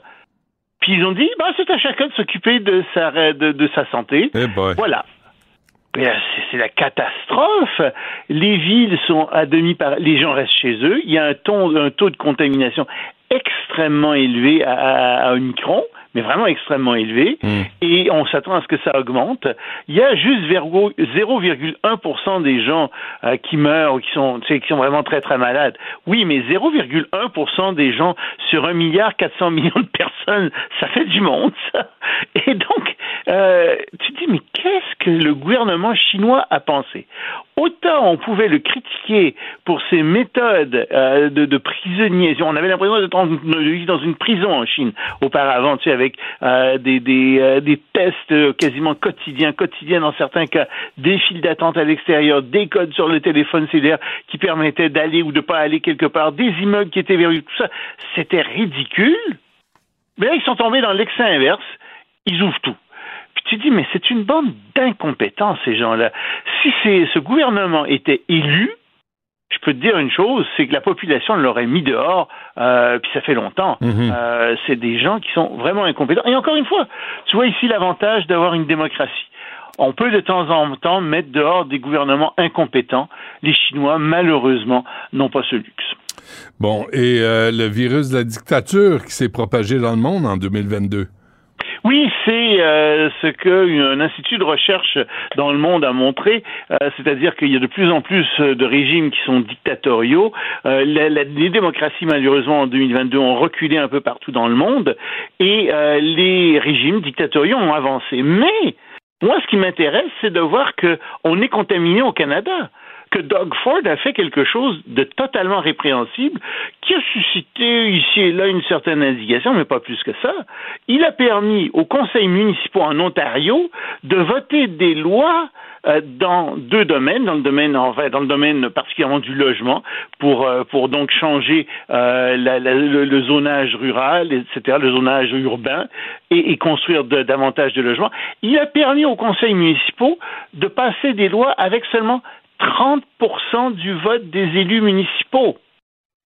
Je ah, attends, non, j'ai mal lu. Il n'a pas dit ça. Oui, 30% du vote des élus municipaux. Alors que dans n'importe quelle démocratie, on sait que les élus doivent voter à la majorité, c'est 50% des voix plus un. Puis dans certains cas, c'est plus que ça pour des questions graves. Ou dans, par exemple, aux États-Unis, au Sénat, c'est 60% des voix. Dessus. Mais non, lui a décidé que ce serait 30% Mais 30% des voix, ça te permet, avec une petite minorité, de contrôler euh, le, de contrôler ton hôtel de ville, de faire ce que tu veux. Tu votes à ce moment-là contre ce que veulent 70% des élus. Pas pire, hein? C'est vraiment de la dictature, ça. Mmh, mmh. On rentre dans la, pleine dictature. Puis ensuite, en, en regardant ça, je me dis, mais pourquoi est-ce qu'il fait ça? Ben, il fait ça parce qu'il dit qu'il y a des problèmes de logement en Ontario. D'accord, il y a des problèmes de logement. Mais pourquoi est-ce qu'il y a des problèmes de logement? Ben, parce qu'il y a une migration qui est extrêmement forte. Puis là, tu dis, oui, mais pourquoi est-ce qu'il y a une immigration extrêmement forte? Ben parce que Justin Trudeau a décidé d'avoir euh, au Canada un pays de 100 millions d'habitants d'ici 2100. Oui, mais pourquoi est-ce qu'il a décidé ça? Ça donne quoi Si tu étais obligé de détruire des quartiers qui sont agréables pour construire d'immenses tours d'habitation désagréables, si tu es obligé de, de, de, de, puiser dans les ressources naturelles du pays, d'en faire en sorte que le Canada va avoir une émission de, une empreinte de carbone encore plus forte, pourquoi fais-tu ça? Pourquoi est-ce que d'un côté tu dis oui le Canada euh, veut réduire ses émissions de carbone, est en faveur de l'environnement, et qu'en même temps tu pousses ta population de manière exponentielle? C'est complètement contradictoire. Et en plus de ça, la façon dont Doug Ford euh, étend euh, les, les, logements, c'est pas en construisant de nouvelles villes. Pourtant, il y a de l'espace pour construire des nouvelles villes en Ontario, comme au Québec d'ailleurs. Non, on va simplement étendre les villes qui existent, étendre les banlieues, et on sait que c'est une des pires choses à faire. Au lieu de ça, on pourrait très bien construire des nouvelles villes qui sont bien, euh, qui sont bien conçues, on sait quoi faire, on sait comment construire ces villes-là, mais non, c'est pas ça qu'on fait. Au lieu de ça, encore une fois, on spécule, on étend les villes, et surtout, et surtout, puis ça, je trouve ça épouvantable, Doug Ford, euh, bafoue complètement la démocratie en disant ben, 30% des élus pourront décider. Ça, je trouve ça aberrant. Moi, je le poursuivrai en justice pour ça. Euh, il devrait être démis de ses fonctions. Tu peux pas avoir un premier ministre d'une province dans un pays démocratique comme le Canada qui dit que 30% des élus sont capables de hmm. décider à la place euh, de tous les des 70% qui restent. Ben oui, ça, ça, là, et avant qu'on se quitte, Loïc, un mot sur la corruption en Europe. Ça, c'est étonnant. C'est étonnant ce qui se passe. Euh, il y a euh, cinq personnes qui ont été arrêtées, dont une grecque, une députée grecque, euh, Madame Kaidi, qui est d'ailleurs une des 14 vice-présidentes de la Commission européenne. Il semble que le Qatar, on ne le nomme pas, mais soit soit derrière ça et corrompu des, des, des, gens. Et en fait, c'est la pointe de l'iceberg, tout ça. C'est il y a le Qatar qui aurait donné de l'argent. On a retrouvé 600 000 dollars chez des élus. on a on cherche dans leur téléphone Ça a donné des, déclarations incroyables de Madame Kaidi, qui a par exemple été déclaré que le Qatar était un chef de file du droit du travail. Qu'est-ce qu'on a fait Pardon? De, Ou de quel fil parlez-vous exactement? Si on n'est pas dans la bonne file, peut-être. Hmm. Mais c'est des trucs aberrants. Et or, ce qu'on sait, c'est qu'en réalité, les 705 députés euh, euro-européens sont très peu surveillés. Et on sait qu'il y a de la corruption là-dedans. Et si tu veux, euh, il y a quelque chose qui vient d'éclater au grand jour. Euh, la police belge fait des, fait des grandes enquêtes. Et en fait, tout le monde est assez content de ça parce que, justement, il y avait beaucoup d'abus, semble-t-il, parmi les députés européens. Et il y a de la corruption. Et attention, hein, ce qui se passe en Europe, ça se passe peut-être ici aussi. Il y a d'autres pays étrangers qui peuvent corrompre nos élus, puis on serait bien d'ouvrir l'œil. On ferait bien d'ouvrir l'œil. Absolument. Il faut garder l'œil ouvert, absolument. Loïc, merci. On se reparle demain. Salut, Anna. Savoir et comprendre l'actualité. Alexandre Morin-Villouellette. Alex euh, Moranville, bonjour. Bonjour, Benoît. OK, pas de party de Noël euh, si euh, vous toussez, morvez ou crachez. Moi, l'épidémiologiste Cécile Tremblay, qu'on a beaucoup entendu pendant le, pic de la pandémie de COVID-19. J'ai parlé la semaine passée. Toujours un avis extrêmement pertinent sur mm. la chose et elle veut rappeler, même si ça sonne un peu rabat-joie, que si on a des symptômes de COVID, ben d'influenza, de virus syncytial, et on en passe, tout ce qui est virus respiratoire, les poumons, vous crachez, morvez, toussez, faites de la fièvre, surtout, restez chez vous. Mais mettez ça un masque Pourquoi commun. ça fait la nouvelle là? Mais ça fait une nouvelle, Benoît, parce que les parties de Noël s'en viennent plus proches. Non, tu l'as fait, tu fait un peu trop tôt. Ben, les gens belle- pensaient pas encore aux parties de Noël. Là, maintenant, ils pensent. Voilà. Ben, tu, tu étais en avance, Benoît, encore une fois. C'est un petit rappel pour les gens quand même. Là, les doses de rappel de la COVID, de la grippe, port du masque, c'est tous des moyens qui sont encore bons pour combattre la pandémie, même si on n'est plus dans le grand pic. J'y vais demain, là. Euh, rappel? vaccin, euh, l'influenza. Ne pas avec ça. Euh, L'essence, à son plus bras? Euh, plus bras. C'est Plus bras? ouais. Ben oui, ça- ça- c'est bon, c'est bon. Tu penses déjà à ton vaccin, c'est pour ça que tu as À dit mon bras, bras, ouais, hein, j'ai c'est mal le, au bras. Le, le lapsus. Ouais, l'essence qui est à son plus bas prix de toute l'année. Là, à Saint-Luc, à Montérégie, on est à 1,36 le litre. À Montréal, 1,44 aujourd'hui. C'est vraiment le plus bas qu'on a atteint cette année. Début, début de l'année, c'était à 1,51 environ. Si on remonte par contre au 6 juin, on était à 2,21 dans la métropole, Ah, là, c'est le litre d'essence. C'est un accident de parcours. C'est du bon monde, les pétrolières. Ouais, c'est absolument ahurissant le prix que ça atteint. Donc, c'est quand même un beau petit cadeau avant le temps des fêtes pour ceux qui ont à voyager, Hmm. se promener un peu partout dans la province. C'est pas cher aujourd'hui. Profitez-en donc pour aller gazer. Faites le plein. Euh, COP 15, Alex? Ouais, COP 15 en marge évidemment de cet événement sur la biodiversité. Il y a certains experts en droit à l'environnement qui soulèvent des incohérences par rapport aux amendes qui sont données lorsqu'il y a des infractions écologiques. On prend un exemple par, par, euh, par contre. Octobre dernier, Hydro-Québec s'en est tiré une amende de 40 000 dollars. 40 000 seulement pour avoir effectué des travaux dans 4 000 mètres carrés d'habitat de la rainette Faugrillon à Montérégie, un animal dont on se rappellera 90% de l'écosystème a été détruit dans les dernières années. Mais là, quand on parle 40 000 dollars pour Hydro-Québec qui fait à peu près le 3,4 milliards de dollars de bénéfices nets par année. Est-ce que c'est proportionnel ou c'est plus comme une, même pas une tape ses doigts, disons, une Hmm. petite pichenote ses doigts? Même pas. C'est pas beaucoup et c'est pourtant une loi, là, la loi fédérale qui concerne les espèces en péril. Ça peut aller jusqu'à un million de dollars, l'amende qui est là. Mais qui charge, euh, qui impose euh, l'amende? Ça va être le juge. Dans, dans les Mais- cas comme ça, c'est le juge qui, qui a toute la discrétion sur l'amende qui va être Mais donnée. Hydro-Québec, c'est nous autres. Là. On se paye des amendes à nous-mêmes? C'est un peu, ça peut sembler un peu stupide quand même, mais au final, c'est parce que cet argent-là va finir par atteindre le fonds pour dommages en environnement Non, qui mais va être imposer, utilisé. imposer les amendes aux, aux- aux, euh, aux gestionnaires et aux cadres. Ouais, ça pourrait être une, une autre pas à moi idée. payer ça. Là, si eux autres prennent des mauvaises décisions, euh, de sacrer Ponction une sur leur salaire, peut-être? Ben, Ça, c'est comme ça que tu verrais. Là, Absolument. là, c'est le cas d'Hydro-Québec, mais c'est ce qu'on demande, c'est surtout Sophie une, Brochu. ouais, une revue en profondeur qui est demandée, en fait, pour les pénalités qui sont imposées. Parce que là, on parle d'Hydro-Québec, mais pour la plupart du temps, ce sont d'autres entreprises qui viennent d'ailleurs, des multinationales et autres, qui vont saccager l'environnement. Et un million de dollars, c'est le maximum qui peut être, euh, peut être imposé. Mais un million de dollars pour bien des compagnies, c'est des peanuts. Ça En va rien échange. Ça n'a aucun pouvoir dissuasif du tout. C'est ce qui est critiqué en marge de la COP 15. Est-ce qu'on peut revoir, par exemple, au- au- pour faire une espèce de prorata avec les profits qui sont faits par les entreprises ou leur chiffre d'affaires pour que ça fasse peur pour ouvrir une entreprise de venir détruire un habitat naturel? Si on a payé quelques pinottes qui font même pas en une minute d'argent Ouais, dans ouais. une année, ça va jamais rien changer. Surtout si l'amende coûte moins cher que de faire les choses de la bonne façon, ben, Ben oui. ils vont choisir l'amende. tu sais. Ben absolument. Pour l'instant, dans une espèce de cycle où les entreprises vont polluer, payer, puis recommencer à polluer à minute où ils ont, euh, ils ont fini de payer. Euh, Montréal perd son titre de ville la plus quoi? la plus sécuritaire selon le Berkshire Hathaway Travel Protection, qui est un espèce de fournisseur d'assurance voyage qui fait un palmarès chaque année des villes les plus sécuritaires au travers de la planète Mm. pour voyager. Eh bien là, on avait 29 villes populaires qui étaient en compétition dans ce classement depuis plusieurs années. L'an passé, c'était Montréal qui était considérée comme la ville la plus sécu- sécuritaire au monde. Puis ça, c'est un sondage parmi beaucoup de gens qui voyagent. Mais là, on a perdu la première place et même la deuxième. Montréal se retrouve troisième, entre autres en raison du contrôle des armes à feu qui entrent de manière illégale au pays. Ça fait peur à bien des gens. Donc, on est tombé troisième derrière Reykjavik, qui est en, en Islande, et Ouais. Copenhague également, qui sont maintenant plus hautes que Montréal, qui reste quand même dans le top 5. Mais on voit que les armes à feu, juste en termes de hein. réputation comme ça, ça vient jouer sur le palmarès. Non, les fusillades, ça tue le tourisme. Ouais, et, des, et des gens, accessoirement. Ouais, en- en- accessoirement, ouais, c'est ça. Euh, deuxième journaliste qui couvre la Coupe du Monde qui meurt subitement. Oui, ça vient toujours euh, quand même secouer les gens. Là.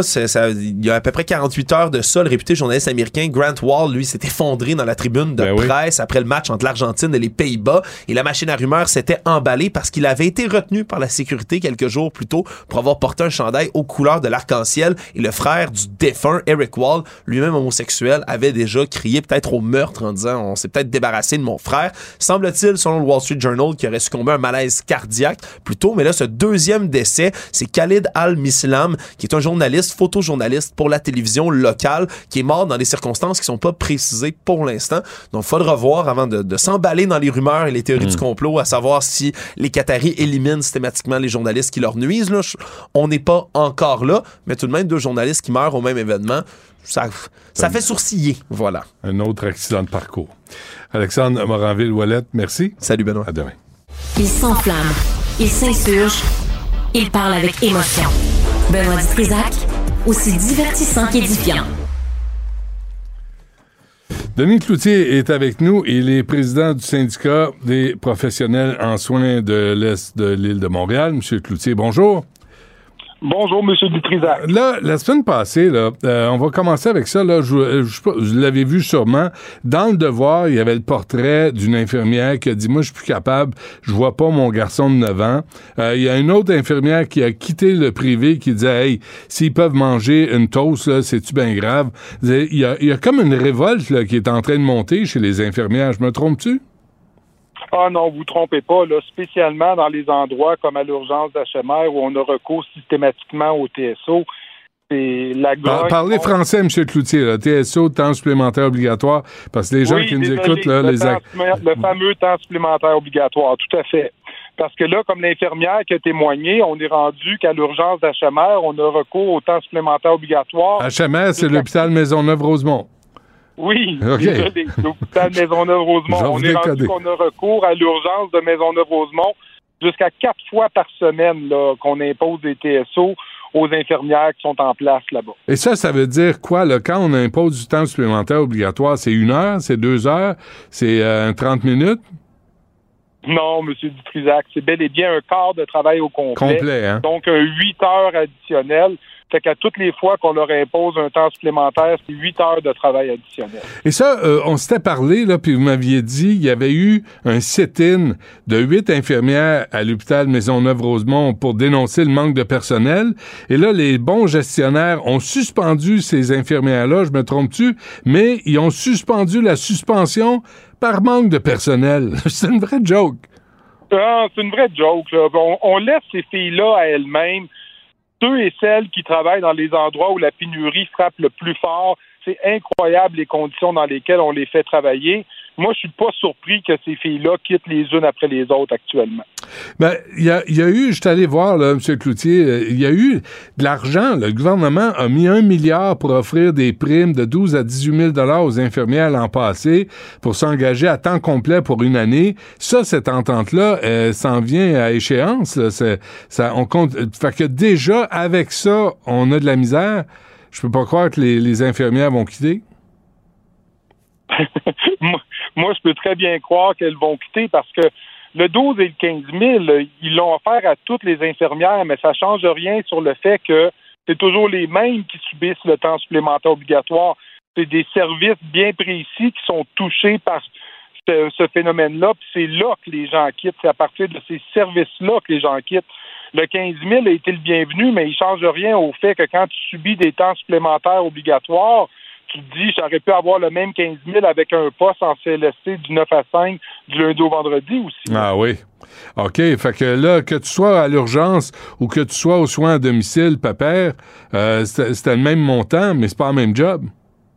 Comprenez-moi bien, là, quand je dis pépère, leur charge de travail est importante, mais ils n'ont pas le- la, la problématique du temps supplémentaire obligatoire, Mhm. qui est vraiment ici le, le nerf de la guerre à l'urgence de l'hôpital Maisonneuve-Rosemont. Ouais. Qu'est-ce que vous avez dit, M. Cloutier, à, à mon à Louis-Antoine avec qui je travaille, là? Les soins, la qualité des soins offerts, on a coupé jusqu'au triage? Oui, parce que là, on vient qu'on n'a même plus assez de personnel pour imposer les temps supplémentaires obligatoires. Donc, on laisse les infirmières en place travailler avec des ratios démesurément bas. On a, en fin de semaine, coupé une fille au triage, qui fait que seulement pour être triée, là, ça, c'est la première personne qu'on voit à l'urgence, Ouais. ça prend au-dessus de trois heures. Puis ces filles-là ont, la responsabilité de ceux des patients qui attendent dans la salle d'attente. Ils n'ont même pas la possibilité d'aller les réévaluer. Fait que là, elle, elle décrit, oui, les TSO, mais elle décrit également le fait qu'elles ne sont pas assez nombreuses pour offrir des soins de qualité. elles ont peur pour leur pratique professionnelle, puis sont inquiètes pour les, les qualités que- de soins qu'elles offrent aux patients. Mais là, je comprends plus ce qui se passe. Là. M. Dubé euh, est sorti, le ministre de, de la Santé, euh, qui était, puis il disait, était censé réduire à court terme le recours au temps supplémentaire obligatoire et aux agences de placement. Euh, ça a marché ou pas? Il l'a fait ou non? Non, absolument pas. là. Vous l'avez vu comme moi, il a fait des interventions. On était très contents dans l'Est de Montréal d'ouvrir une clinique d'IPS. Puis le reste, là, c'est... L'IPS, c'est quoi ça, 801. IPS? Euh, euh, les infirmières praticiennes spécialisées, ou ce que vous allez appeler des fois les super infirmières. Ouais, ouais, ouais. Fait qu'elle, on, on a ouvert une clinique, mais il faut s'entendre sur une chose, là. On est un peu tannés, nous, là, ceux qui représentent ces filles-là, de voir toujours qu'on met les solutions là, de la première ligne comme si c'est ça qui va désengager les urgences. Quand on écoute le ministre Dubé, tout ce qu'on entend, c'est comme si le monde irait à l'hôpital pour rien. Ben moi, ça, je vous dis, c'est pas vrai. Quand on dit qu'une urgence est occupée à 150 ça, Ben oui. c'est des patients qu'on a sur des civières. C'est pas des patients qui auraient pu être vus par leur médecin de famille. Là. faut arrêter cette espèce de mensonge-là qui laisse croire que le seul problème de l'urgence vient du fait que le monde n'a pas de rendez-vous en première ligne. là. C'est un aspect, mais c'est loin d'être le seul aspect le plus important. OK, on va régler quelque chose, M. Cloutier. Ce que vous dites, c'est important. Là. Les Québécois vont pas à l'urgence pour un ongle incarné. Ben non, tu sais, on, les quelques cas que ça arrive, on les revire de bord au triage. Là, c'est pas eux qui remplissent nos hôpitaux. Ouais. On a des cancers, des fractures de la hanche, la population vieillit, il y a des vrais troubles de santé. Eh, écoutez, le ministre Dubé, dernièrement, c'est à croire que tout le monde va à l'urgence pour rien, puis que ça, c'est le problème numéro un des urgences, alors que c'est pas vrai. Est-ce que, question quiz, M. Cloutier, est-ce que M. Dubé sait ce qu'il fait? M. Dubé, c'est un gestionnaire qui connaît pas le réseau de la santé. Fait que moi, mon opinion, c'est qu'il fait trop confiance aux gestionnaires qui sont en place depuis longtemps puis qui nous rabâchent les mêmes solutions, là, comme les solutions de la première ligne qui sont supposément qui va venir désengorger les urgences. Là, on entend ça depuis la création des GMF et tout. Là. Ouais. C'est pas d'hier, ce discours-là. Il n'a rien inventé, lui-là. là. OK, nouvelle question, M. Cloutier. Il n'y a rien à gagner, là. C'est toutes des questions, questions quiz. Comme en éducation, est-ce qu'il y a trop de gestionnaires de- dans le milieu de la santé? Moi, clairement, cette réponse-là, je vais vous dire oui. Ces gestionnaires-là, là, qui ont, qui ont suspendu, qui ont sévi contre des infirmières qui avaient mangé une toast au beurre de pinot ou un beigne ou une tranche de bacon, est-ce que ces gestionnaires ont le temps, eux autres, de manger tranquille? Ah, sûrement, ils sont tous en télétravail ou à peu près en ce moment. Depuis la COVID, les gestionnaires, à part les gestionnaires, les, ce qu'on appelle les corps intermédiaires qui sont directement sur le terrain, les ressources humaines, les directions générales, tout ce beau monde-là travaille en télétravail. Bon, mais c'est quoi la solution? La solution, d'abord, la crise est dans les urgences. Ça serait bien aussi qu'on applique des solutions dans les urgences. Hein? Tu sais, historiquement, là, on a beaucoup blâmé les syndicats pour ça, mais il y avait un principe d'ancienneté. Tu rentrais dans le réseau, tu devenais équipe volante, de soir, de nuit. Tu faisais ton temps avant, avant d'avoir un beau poste. Aujourd'hui, on est ailleurs, il y a une pénurie partout. Les gens peuvent se trouver des postes du lundi au vendredi, de 9 à 5. Fait que clairement, il va falloir qu'on ait des incitatifs puis des, des offres beaucoup plus intéressantes pour attirer le monde dans les endroits où est-ce que la pénurie frappe le plus fort. Mais là, vous me dites, là, venez pas me dire que ça prend plus d'argent. Vous venez de me dire que l'argent change rien. Ce que je vous ai dit, c'est que l'argent a été apprécié. C'est arrivé dans la COVID, on l'a remis à tous les professionnels qui ont donné. Là, maintenant, ça prend des mesures ciblées pour les endroits spécifiquement pour diriger le monde, les aider à faire un choix. On est dans un marché du plein emploi. Voyez la question à l'envers. Pourquoi le monde choisirait d'aller travailler dans un service Ouais. où on t'impose du temps, du temps supplémentaire obligatoire alors qu'il y a plein d'alternatives? OK. Donc, les gens veulent pas travailler le soir, la fin de semaine, la nuit, les jours fériés. Le- ça fait partie du problème. Ah, ben, écoutez, hein, les infirmières sont des êtres humains comme tout le monde. Oh, ouais. elles ont le choix, elles vont préférer naturellement un horaire de jour la semaine, oui. Bon, et euh, la solution à ça, là, c'est est-ce que est-ce qu'il y aurait trop de gestionnaires? Est-ce qu'on pourrait envoyer des gestionnaires sur le terrain? Est-ce qu'il y a trop d'argent qui va aux gestionnaires puis il n'y en a pas assez sur le terrain? La question des gestionnaires, moi, je trouve qu'il y en a beaucoup. Il y a beaucoup de monde qui pense, mais on nous revient toujours avec les mêmes solutions. On a même vu que le ministre Dubé va leur donner une structure de plus, il va ramener une agence entre les CIUS et le ministère. Moi, il m'a toujours pas convaincu c'est quoi le besoin qui est là, là. Pour moi, le besoin, c'est des infirmières sur le plancher en train de soigner les patients qui sont réellement malades, comme dans les urgences. C'est quoi le, besoin le comité de crise, là, comment il appelait ça? Là, le, euh, Ouais, la cellule de crise. la cellule de crise, là, euh, elle a donné quoi jusqu'à maintenant, la cellule de crise? Ben, elle a donné les recommandations du 8 en 1, puis l'ouverture un peu plus rapide que ce qui était prévu des cliniques d'IPS, C'est tout? d'infirmières praticiennes spécialisées. Pour l'instant, c'est tout. C'est là que moi, je suis un peu découragé de voir que le ministre se contente de dire une fois que le service de première ligne va être bien rodé, il n'y aura plus de problème dans les urgences. Et ça relève de la pensée magique, ça, M. Est-ce qu'on peut imposer le temps supplémentaire obligatoire à des infirmières d'agences privées?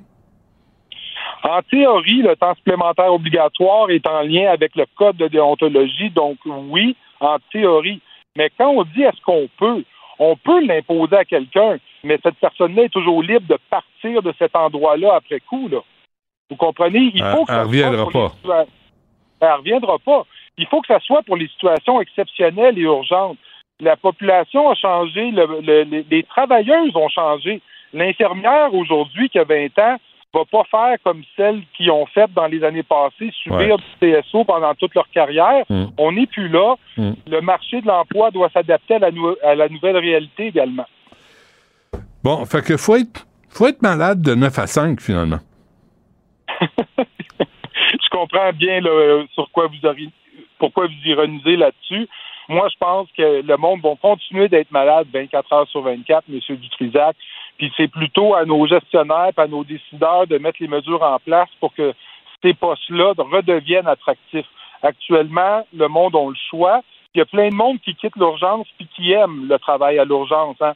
C'est important de le souligner. C'est vrai. Mais elles sont juste plus capables de supporter le rythme Ouais. actuellement. C'est ce que je lis euh, beaucoup. euh, puis dans le devoir, c'était ça aussi. Des infirmières qui sont impliquées, qui aiment leur travail, puis qui quittent euh, et qui quittent à contre-cœur là, parce que la vie familiale euh, en peut plus.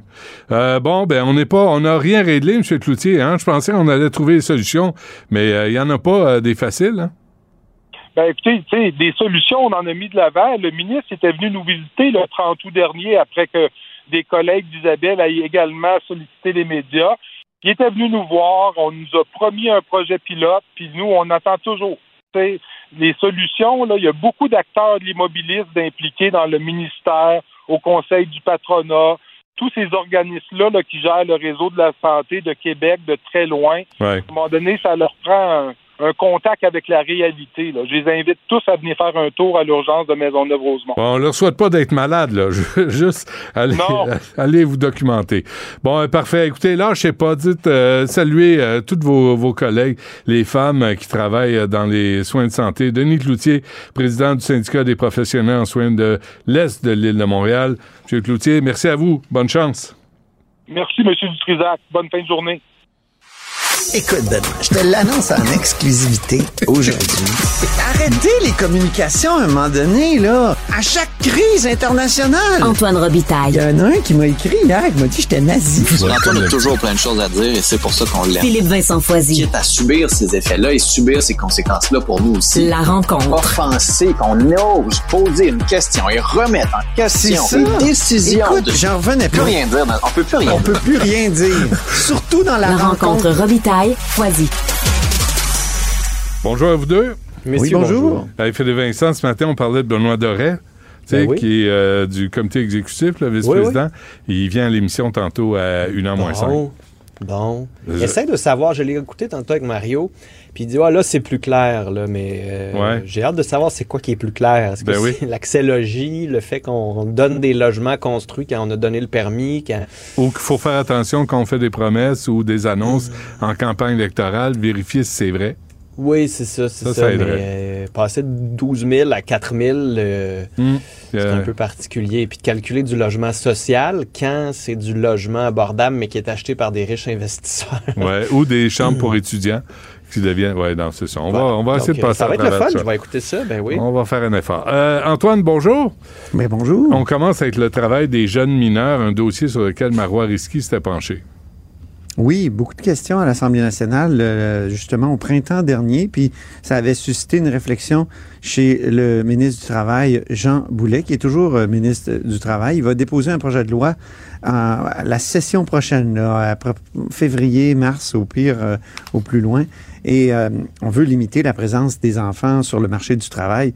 On le comprend, là, je lisais que les, les accidents euh, ayant bondi de 36% chez les moins de 16 ans en 2021. 36 C'est fou, hein? Non, puis c'est Et- des accidents de travail. Ça veut dire que c'est pas parce que tu as placé trois oranges puis ça t'a revolé d'en face à l'épicerie. là. Ça veut dire que Ben c'est oui. un travail qui peut être dangereux, qui peut être répétitif, qui peut Avec de amener l'huile, des C'est frites. sûr puis de qu'avec la pénurie de main-d'œuvre, on a Ouais. besoin de, de, de- Moi, ça m'est arrivé récemment à, à la quincaillerie. J'avais besoin de faire couper un, un- un bout de tapis là, pour mon entrée.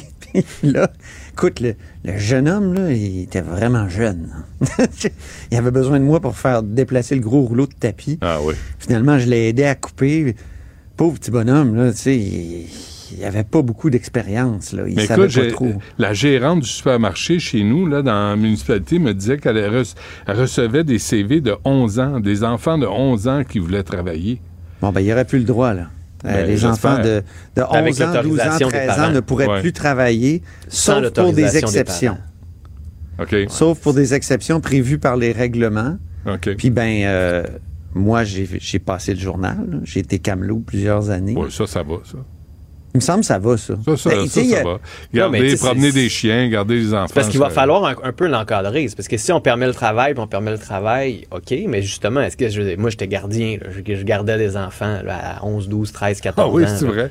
Ouais, pauvres eux autres. Ah oui, c'est Mais- eux autres qui sont traumatisés aujourd'hui? Mais- mais- mais- non, on s'en parle une autre fois. Mais, euh, tu sais, ça, c'est des job-in. Il y a une différence entre ça, puis aller, comme tu dis, mettre des frites dans de l'huile ou aller Ouais. couper des affaires à, à quincaillerie, tu sais. Puis le, le gros enjeu aussi, puis tantôt, Jean Boulet en parlait, il dit, c'est qu'il y a des familles qui ont besoin du travail des enfants pour pouvoir Ouais. arrondir les fins de mois. C'est juste qu'on s'est battu pendant des années pour que les enfants puissent aller à l'école, puissent être des enfants. C'est qu'à un moment donné, les enfants sont enfants jusque quand? là? Parce que on veut bâtir, oui, de la main-d'œuvre, mais aussi des citoyens. Tu veux avoir des jeunes qui ont du fun, qui sont capables de lire, qui sont capables d'être curieux, qui ont des expériences de vie autres que juste le travail. Ça peut Et aider d'avoir une donné, faut- expérience jeune, par contre, de, de Ouais, ouais. travail. Mais, tu sais, là, j'aime bien l'idée de, de mettre un plafond euh, Moi, entre encadre 14 un et peu. 16 ans. Ça serait pas plus de 17 heures par semaine. Ouais. C'est quand même beaucoup, là, à-. Non, mais euh, moi, j'en ai fait des job-ins là, quand j'étais petit. euh, Ouais, moi aussi. à 13 ans, moi, je travaillais dans un dépanneur. Mais j'avais dit que je n'avais, je n'avais 16, tu sais. Mais, mais c'est, t'es pas gros dans tes shorts, là, dans un dépanneur le soir, euh, tout seul. Contrairement à 13 ans. maintenant. Ah ouais, qu'on est gros dans nos shorts. Merci, trois, ouais. Antoine. Merci beaucoup. Ah, OK. Fait que ça, c'est réglé. Comme, commissaire Dubreuil, s'il te plaît. Ouais. Mais oui, commissaire à la langue française, quand la loi 96 a été adoptée, il y avait tellement de détails là-dedans que on a perdu de vue qu'il allait avoir un commissaire. Commissaire à la langue française, on, on abolit d'une certaine façon l'OQLF.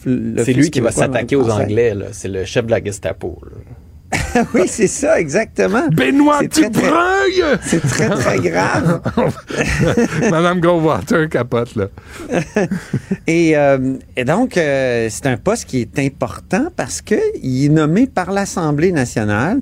On veut qu'il soit une sorte de vérificateur général de la langue. hein. Il va être nommé comme le vérificateur général, comme tous ces, toutes ces personnes désignées à l'Assemblée nationale euh, qui sont euh, donc qui qui sont pas liées à une nomination partisane là, d'un parti, mais de l'Assemblée. Euh, le directeur général des élections aussi. D'ailleurs, le nouveau a été nommé l'autre jour. Il s'appelle Blanchette. J'espère qu'il va être meilleur que l'autre qui s'appelait Blanchette. là. En tout cas, je ferme la. Tu te souviens de M. Blanchette qui disait euh, aux compagnies, qui disait faut les sensibiliser. Ben oui, c'est ça. ça allait bien, ça, pour le, financement politique. C'était une catastrophe. Tout ça pour revenir à, à Benoît Dubreuil. Euh, il y avait donc euh, des partis qui avaient été approchés au mois de juin. Le Parti libéral avait dit oui. Finalement, ils ont retiré leur, leur euh, appui parce que Benoît Dubreuil a coécrit un livre qui s'intitule Le remède imaginaire qui qui relativise euh, l'immigration comme étant un remède à la pénurie de main-d'œuvre puis au vieillissement de la population. Un livre très intéressant, Mm-hmm. Ah oui, très c'est lui, fouillé. ça. OK? Ben oui. Mais il n'est pas le Euh, seul, il- là. Pierre Fortin 2011, dit il était avec Guillaume Marois, un autre ça. chercheur. Il n'est plus le seul à dire ça. À l'époque, il était un peu le seul. Moi, je me souviens d'avoir posé des questions à Kathleen Veil, qui était outrée Ah, par ben ce oui. livre-là. Ouais, Elle ouais. était ministre de l'immigration euh, de, de, de Philippe Couillard et de, et de Jean Charest, je pense, à l'époque, oui, 2011. Elle était vraiment outrée de ce livre-là. Puis c'est vrai que ce livre-là critiquait pas mal cette approche qui disait, ben, il faut toujours faire rentrer plus d'immigrants. C'est comme ça qu'on va régler nos problèmes. Et en tout cas, si ça fonctionnait, l'Ontario ne serait pas en pénurie de main-d'œuvre hein, aujourd'hui. Ouais, euh, donc, euh, Dubreuil, un, moi, je le connais personnellement, Benoît. C'est un, gars euh, polyglotte, extrêmement curieux. Il, il est fascinant, là. C'est le genre de gars qui, qui lit en russe. C'est une tête, là. Il y a un doctorat, il y a, postdoc, il y a des études postdoctorales. Ça, ne tente pas d'être recteur de l'Université d'Ottawa à la place? au ministère des Relations euh, avec les. il, a, il a travaillé au fédéral. Il travaille au fédéral actuellement à l'agence euh, de, de, de, de- d'en- environnementale là, de voyons comment on euh, mot. évaluation environnementale. Bravo. Et euh, il a travaillé avant au ministère des Affaires autochtones. Donc il y a toutes sortes de sensibil- Ben imaginez-vous donc que Québec solidaire a comme bloqué ça. Euh, ils veulent pas. Ah euh, ça, Québec bon- solidaire, ça, c'est le parti indépendantiste, là. mais c'est curieux, Québec solidaire, parce qu'on dirait qu'il résonne comme le patronat. Il faudrait toujours qu'il y ait plus d'immigrants. Or, euh, il me semble qu'ils sont loin du patronat. Euh, ils sont, ils sont pas capables de relativiser cette question-là. Puis, Mais c'est mêlant parce que- pas. C'est pas un, un idéologue, là. Même euh, quelqu'un comme Jocelyn McClure, qui est un philosophe plutôt proche de Québec solidaire, multiculturaliste sur Facebook, euh, euh, hier, disait Je comprends pas pourquoi Québec solidaire refuse. Dubreuil, c'est un. c'est- Ça va faire un grand co- un commissaire. C'est un bon choix du gouvernement Legault. Non, mais j'allais juste dire sur l'immigration, c'est c'est- c'est intéressant ce qu'Antoine souligne, parce que Québec solidaire est à la fois à la gauche, donc on est contre le cheap labor, puis le fait de faire venir des immigrants qui font baisser les salaires. Ça a longtemps été une bataille à gauche. J'ai pensé à Bernie Sanders et autres. C'est une vieille bataille de la gauche qui était très Oui. proche des syndicats, mais en même temps, comme ils sont multiculturalistes, ben, ils ont comme pas le choix de dire oui à plus d'immigrants. Donc, c'était ça devient un petit peu mêlant de les suivre là, sur ces dossiers-là, un peu comme sur la souveraineté. euh, et ça va faire partie là, des, des équilibres difficiles de Québec solidaire au cours des prochaines années. là. Hmm. Bon, et euh, rapidement, Antoine, là, c'est, moi, j'ai, j'ai interviewé des femmes qui ont dit la même chose, qui veulent pas, euh, qui veulent pas avoir d'enfants parce qu'elles vivent de l'éco-anxiété. Ça me trouble, moi, cette position-là. Puis, quand j'écoutais Antonio Guterres la semaine passée à Montréal, euh, à la COP, euh, la COP 15, tu sais, qui disait qu'on s'en- on prépare un suicide collectif de l'humanité. Je comprends là, les termes très, très forts, mais je me suis dit, et, et- et connaissant beaucoup de jeunes dans la vingtaine, puisque je suis père de trois, euh, qui ont des amis, qui, tu sais, qui, qui, qui discutent, je veux dire, il y en a plusieurs là, qui disent je veux pas enfanter. Un, Ouais. Pourquoi? Parce que c'est euh, c'est irresponsable à l'égard de la planète ou ils vont vivre dans un monde épouvantable. Donc euh, et, et- et- et c'est sûr qu'il faut alerter les gens sur les problèmes environnementaux contemporains, mais dans quel langage on le fait?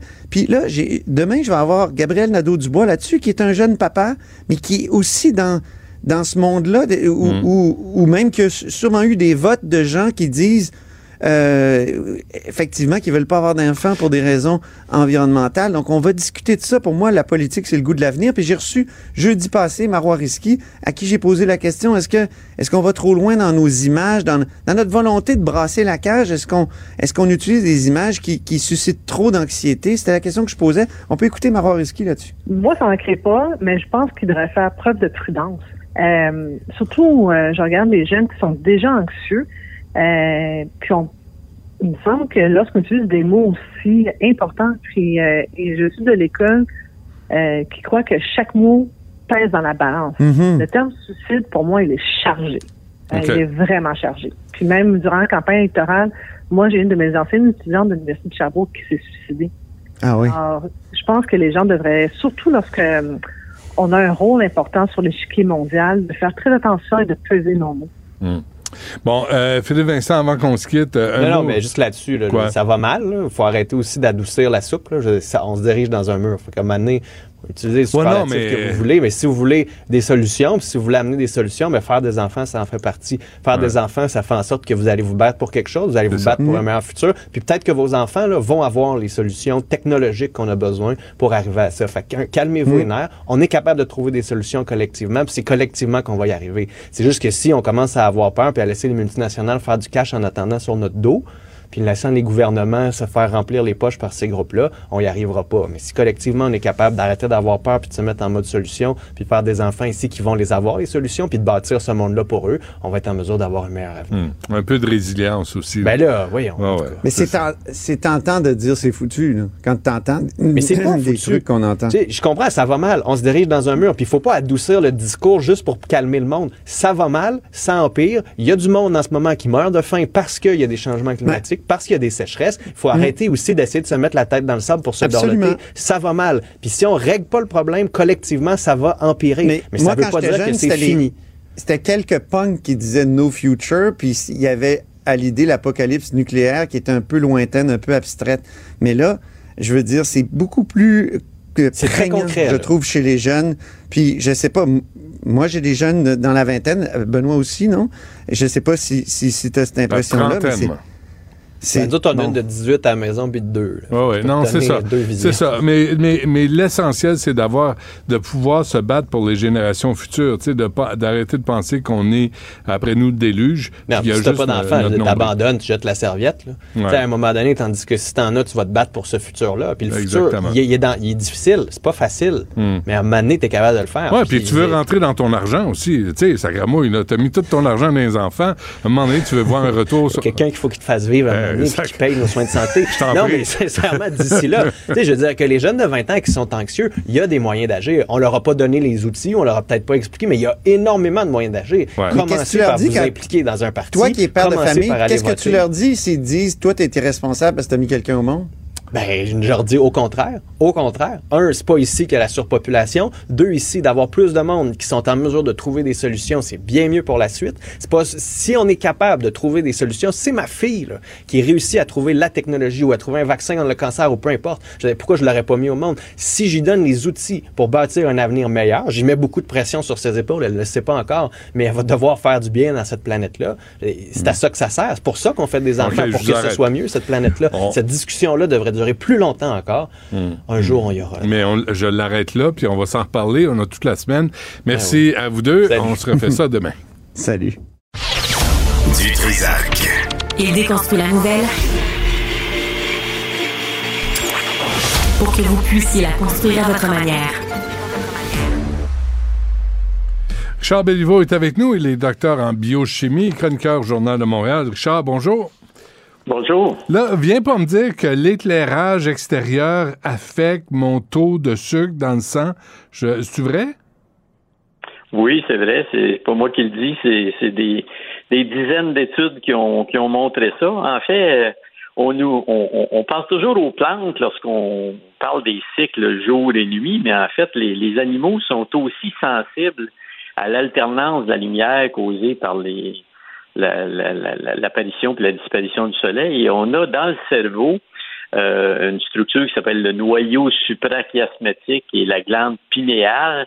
Et ces, ces structures-là réagissent aux, photons qui sont détectés par la rétine dans l'œil et ça, ça contrôle ce qu'on appelle une horloge biologique ou les, les rythmes circadiens chez l'humain. Il y avait déjà des études qui montraient, par exemple, que les travailleurs de nuit qui avaient des perturbations de leur rythme de, de, de jour-nuit avaient des taux de diabète puis d'obésité plus élevés que la moyenne. Et là, Ah il y a oui. une grande, grande, grande étude en Chine qui vient de sortir, publiée d'une grande revue Diabéto- Diabétologia, qui montre une étude faite avec 98 000 personnes dans 162 villes en Chine. Et ça, c'est très intéressant, Benoît, ce qu'ils ont fait. Ils ont pris les données du programme de défense satellitaire américain et ils ont divisé la, la Chine en régions des moins euh, exposées. Avec les satellites, on peut voir la pollution lumineuse. Et ils ont pris, ils ont fait cinq catégories de la- des, moins lumineuses aux plus lumineuses. Et quand on fait ça, puis qu'on applique des facteurs de compensation pour la population et tout, on trouve une augmentation de 28% euh, de diabète dans les, la- la- les régions où il y a plus de lumière comparativement aux régions où il y a moins de lumière.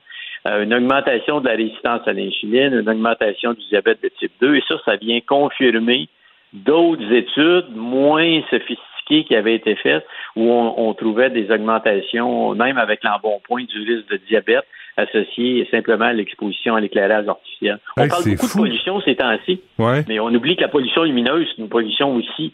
Euh, on est au point de vue de la pollution lumineuse au même stade qu'on était au 20e siècle. On est dans la négation. Pour le, au 20e siècle, on a nié la pollution chimique pendant des années. Ouais. Et avec la pollution lumineuse, la pollution sonore, on est au même stade aujourd'hui. On nie euh, beaucoup d'un point de vue politique, d'un point de vue individuel. On met des DEL partout. Or, les DEL, euh, les diodes électroluminescentes, produisent beaucoup de lumière bleue, la- la- beaucoup d'entre elles. Et ça, ça joue sur votre physiologie, sur votre métabolisme, ça perturbe euh, les rythmes euh, qui sont hérités de centaines de millions d'années d'évolution chez les animaux. C'est pas normal d'avoir de la lumière de la nuit, à part quand il y a une pleine lune. Les nuits sont noires dans la nature et, et biologiquement, on n'est pas, on a de la difficulté à gérer euh, ces perturbations-là que nous causons par notre, notre mode de vie Mais- euh, tel que nous l'avons présentement. Richard, comment ça, comment ça fonctionne dans notre corps là, face à la lumière? Qu'est-ce qui réagit? Oui, en fait, votre, votre œil, la rétine de votre œil détecte les, les photons, les, les particules de lumière, et ça communique directement avec des structures du cerveau, et ces structures-là, l'épiphyse ou la glande pinéale, c'est son autre nom, produit une molécule qui s'appelle la mélatonine. Et la mélatonine, c'est une, euh, une neurohormone, si on peut dire. C'est relargué dans le sang et ça joue sur les taux euh, de production d'insuline, ça joue sur la glycémie directement. Il y a des, des études qui ont montré, des études antérieures qui ont montré que quand le récepteur de mélatonine est, est- est- est muté chez certaines personnes, c'est jusqu'à sept fois plus de risque de diabète chez ces personnes-là. Ah, ouais. Donc le lien, le lien entre la mélatonine, les rythmes circadiens et euh, le, le diabète et la, la- la rupture du contrôle de la glycémie puis de, de, de l'insulinémie est établi biochimiquement. Ce que cette étude-là vient de montrer, elle vient de montrer qu'à grande échelle, au niveau populationnel, on voit, et je vous rappelle, euh, Benoît, que le diabète de type 2, ça va être une catastrophe. On, a- on vient de vivre la COVID, là, mais la- l'épidémie de diabète de type 2, parce que le, le gros du diabète de type 2, c'est causé par la- le surpoids corporel. Ouais. Et l'épidémie, la pandémie d'obésité qu'on a à l'échelle populationnelle, la première conséquence, ça va être une pandémie de diabète de type 2. Donc, tout ce qu'on peut trouver scientifiquement puis changer comme comportement pour réduire notre risque de développer un diabète, c'est évidemment d'être mince. là. Le, premier facteur de risque, c'est le surpoids. Mais tout ce qu'on peut noter de ce type-là, ben c'est, je pense que c'est important parce que c'est pas une petite maladie, c'est une maladie importante. Il faut avoir arrêter. un impact financier sur nos sociétés épouvantable. Faut arrêter avec les, les accusations de grossophobie, Richard. Là, Tu sais, là on parle, on parle de la santé des gens, puis effectivement, Ah, ben oui. le, le surpoids. Moi, je t'avais fait un bilan de santé. On m'a dit autre, on m'a dit la même affaire. Là, tu sais, t'es sur la ligne. Là, faut que tu prennes soin de toi parce que tu vas, tu peux, tu peux devenir diabétique. Tu sais, puis là, il y a une Ah, résistance à l'insuline. C'est réel. là. C'est une préoccupation Ah, réelle. Est-ce que l'éclair... zéro ambiguïté là-dessus. Aussitôt que vous dépassez une IMC de 25, même de 23, votre risque de diabète en haut de 23 est presque trois fois plus élevé que si vous êtes en bas de 23. Ah, oui. Et ça, ça monte en haut de 25, c'est huit fois plus. Ça monte de façon, ça monte de façon exponentielle. C'est de toutes les maladies chroniques, le diabète de type 2, c'est la maladie qui est le plus directement reliée au surpoids et euh, on, on banalise le diabète de type 2 comme si c'était quelque chose euh, euh, d'anodin. C'est une maladie qui a des conséquences euh, cliniques très importantes et qui se gère très mal en clinique. Ça demande beaucoup de soins, beaucoup de traitements, beaucoup d'attention, beaucoup de suivi. Et c'est une des raisons pour lesquelles on a euh, une coagulation de notre système de santé. C'est en bonne partie à cause de, de ces maladies chroniques-là qui, qui pourraient être prévenues en bonne partie. Donc, ce qu'on peut faire pour réduire ça, je, pense que comme individu, on, on devrait, on devrait se- se, se- se prendre en main. On, comme je l'ai dit, on, on doit avoir par rapport à la pollution lumineuse puis par rapport au, surpoids la même attitude proactive qu'on a par rapport à la protection de l'environnement, à la déforestation, parce que ce dont on parle depuis euh, depuis quelques semaines. Je pense qu'on devrait avoir la, la même la même sensibilité puis la même acuité d'intervention, ce qu'on n'a pas présentement. Ce qu'on dit, euh, comme on dit en anglais, un reality check, hein? On est dû, Oui. collectivement. Oui, Bon, parfait. Richard Béliveau, merci. C'est à lire dans le Journal Montréal aujourd'hui, cette étude euh, chinoise sur l'exposition à l'éclairage artificiel de nuit. Merci, Richard. À la semaine prochaine. Merci. Bonne journée. Bye. Du Trisac. S'il y en a un dont la sagesse n'est pas encore arrivée avec le temps, c'est bien lui. Toujours aussi mordant que les premiers temps. Benoît Dutrisac. La rencontre du rocher du Trisac. Dans ce cas-ci, est-ce que c'est criminel? Pantoute. Une dualité qui rassemble les idées. Mais non, tu peux pas dire ça. Hein? On rembobine cette affaire-là. Non, non, non, non. Prends soin de toi, là. Oui, hein? tu me protèges. Je le sais. Compte toi-même. La rencontre du rocher du Trisac. Écoute, Benoît, quand je parle. Sophie, S-O-F-I, du... c'est désespérant. Hein. Écoute, c'est euh, des collègues du Journal de Montréal qui ont sorti des données sur la qualité du français des cégepiens et on ne peut qu'avoir une conclusion à ça, c'est l'échec monumental de notre système d'éducation. Comment ça se fait que rendu au cégep, quelqu'un qui est passé par le primaire, qui est passé par le secondaire, est rendu au cégep et n'est pas capable de dire Sophie est sortie puis d'écrire ça T-I-E. Comment ça fait qu'on n'est pas capable, rendu au cégep où tu as 17, 18, 19 ans, et que tu pas capable, que tu ne comprends pas le passé composé, que tu n'as pas appris que même si tu te souviens pas de la règle du passé composé, tu remplaces un verbe du premier groupe par un verbe du troisième. Tu sais, tu remplaces mhm. manger par prendre, puis là, tu le sais que ça s'écrit pas E-R, mais ça s'écrit E accent. Tu sais, des règles. Mais as-tu aidé ton gars récemment? Est-ce que quoi? Euh, as-tu aidé ton gars euh, récemment, ton fils, avec un, examen pas de français? plus tard que hier soir. Non, ben, c'est-à-dire que. Tout a changé, là. Tous les termes ont changé. Oui, mais Complément d'objet direct, ça n'existe plus. Mais moi, je, je, rentre même pas dans ce genre d'explication-là avec mon ben, fils. Et on l'a fait parce que hier soir, il avait un devoir en histoire qu'il devait rendre euh, aujourd'hui. Puis il m'a dit, c'est pas grave, maman, parce que euh, il corrige les, codes, les fautes de français ne m'enlèveront pas des points en histoire. Je dis, c'est pas grave. Je dis, ça va t'enlever des points dans ta crédibilité face à ta propre mère. Corrige les fautes. Non, mais c'est parce que c'est. dit, ouais, puis non, mais c'est parce que ça devient l'excuse facile de dire, euh, ben, dans cette matière-là, ça ne, ça ne, on n'enlève pas des points. C'est seulement à partir du cégep que, peu importe la matière, on va t'enlever de 10 à 15% des, des, des, points si tu fais des fautes. Mais les fautes comptent-tu, madame? Ben, les fautes comptent-tu? Ça devrait, on devrait être au-delà de ça. Parce que, il y a des gens qui disent c'est pas grave, c'est pas important. L'important c'est de communiquer. Mais si je t'écris euh, un courriel ou euh, par, texto, c'est le pire, hein, euh, et que je suis pas capable de faire la différence entre ça, SA, et ça, CCDA, euh, ben ça veut dire qu'on se comprendra jamais, toi et moi. Parce que tu dis, euh, c'est-à-dire, tu comprends pas que si ça s'écrit SA, c'est parce que c'est un possessif. Mm. Si ça s'écrit CCDA, même sans rentrer dans les noms compliqués, mm. puis des, c'est que ça n'a pas la même fonction, ça ne veut pas dire la même chose. Mais si ta langue n'est pas importante, si la façon avec laquelle tu t'exprimes, oui. c'est pas important, qu'est-ce qui est important? mais la question se pose et ça et c'est relié sans être relié. Mais tu sais, quand on dit que la génération plus jeune, euh, de toute façon, ils parlent un petit peu à moitié en français, à moitié en anglais, que ça les dérange pas, euh, tu sais, moi, euh, quand je quand je sors avec mon fils puis qu'on va magasiner et que je me fais recevoir par Bonjour Hi, je pète une coche à chaque fois. Mais ça, c'est les anglos. Systématiquement. mais là, nous-mêmes, on est pas capable de prendre soin de notre mais tout est relié, tout est relié, Benoît. Parce que quand tu as une jeune génération qui dit c'est pas grave, maman, de se faire répondre Bonjour Hi quand on va dans une boutique, mm. c'est la même génération qui dit c'est pas grave de faire des fautes si le prof ne m'enlève pas de points. Il y a une, ce que, à la base de tout ça, c'est la même chose, c'est la fierté.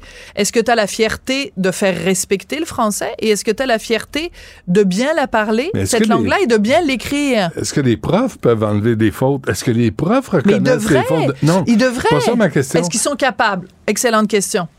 Alors, alors, euh, je vais raconter une anecdote. Euh, quand les filles de Richard étaient plus jeunes, à un moment donné, il y en a une des deux, peu importe, qui euh, faisait, qui disait tout le temps à cause que. Puis à un moment donné, je lui ai dit, ben, quand tu dis à cause que à l'école au lieu de dire parce que, qu'est-ce qu'a dit ton prof? Et elle m'avait répondu, ben, mon prof dit à cause que. ben alors, c'est pas c'est pas dramatique puis Mhm. maintenant elle a vieilli puis maintenant elle dit Mhm. parce que elle dit pas à cause que mais je veux dire si t'as des profs qui baragouinent le français ben ils, ils, ils feront pas respecter le français Ouais. mais dans le texte de, de notre collègue dans le journal de Montréal le journal de Québec il y avait quelque chose qui m'a vraiment frappé c'est c'est Daphné Dionvien qui a écrit le texte Euh, elle parle du rapport au dictionnaire. Elle dit que euh, quand euh, on, on arrive au cégep, qu'on arrive dans les classes plus grandes, et surtout parce que pendant la pandémie, euh, les élèves se fiaient beaucoup sur Antidote. C'était pas tellement grave, ils rendaient un devoir, puis euh, ils demandaient à Antidote de corriger leurs fautes parce Ouais. qu'ils étaient en ligne, ils faisaient les examens en ligne. Mais quand tu es dans une classe et que tu ouvres l'armoire à dictionnaire, et qu'il y a des étudiants qui ne savent pas comment faire une recherche dans un dictionnaire, qui savent pas, mettons, tu veux chercher le mot fripouille parce que tu veux parler de fripouille premier, ben ils savent pas qu'il faut que tu fasses A B C D E F, puis là tu fais F euh, F R. Non mais oui, mais ils le savent pas Benoît. Ben non, ils mais- savent pas utiliser un dictionnaire parce que eux ils veulent savoir comment écrire fripouille. Ils vont faire mettons F R I P O Y, puis Antidote va leur corriger puis va l'écrire au UI 2 L E. Bon. Écoute, moi, j'ai trouvé la solution. Oui. Je suis là pour aider. Oui. Moi, j'imposerais un algorithme dans- sur tous les réseaux sociaux qui n'enverrait pas des messages bien écrits, s'ils sont mal écrits. Ah, Si y a plein la de fautes, police de la langue. une police, un algorithme police de la langue. bon. Comment t'écris police? P-O-L-I-2-S-E, E, bien sûr. Ben oui, deux Ben S. ouais. euh, Merci. Ça, ça marche demain. On t'écoute à deux heures et demie. Merci, Sophie. Du Trisac. Peu importe la manière qu'il choisit de s'exprimer, ses opinions sont toujours aussi saisissantes. Pas juste pour être fin, Ben c'est une vraie bonne Je nouvelle. veux pas toujours être méchant non plus. Ben oui, il existe, il est réel euh, en vie. Je fais exprès.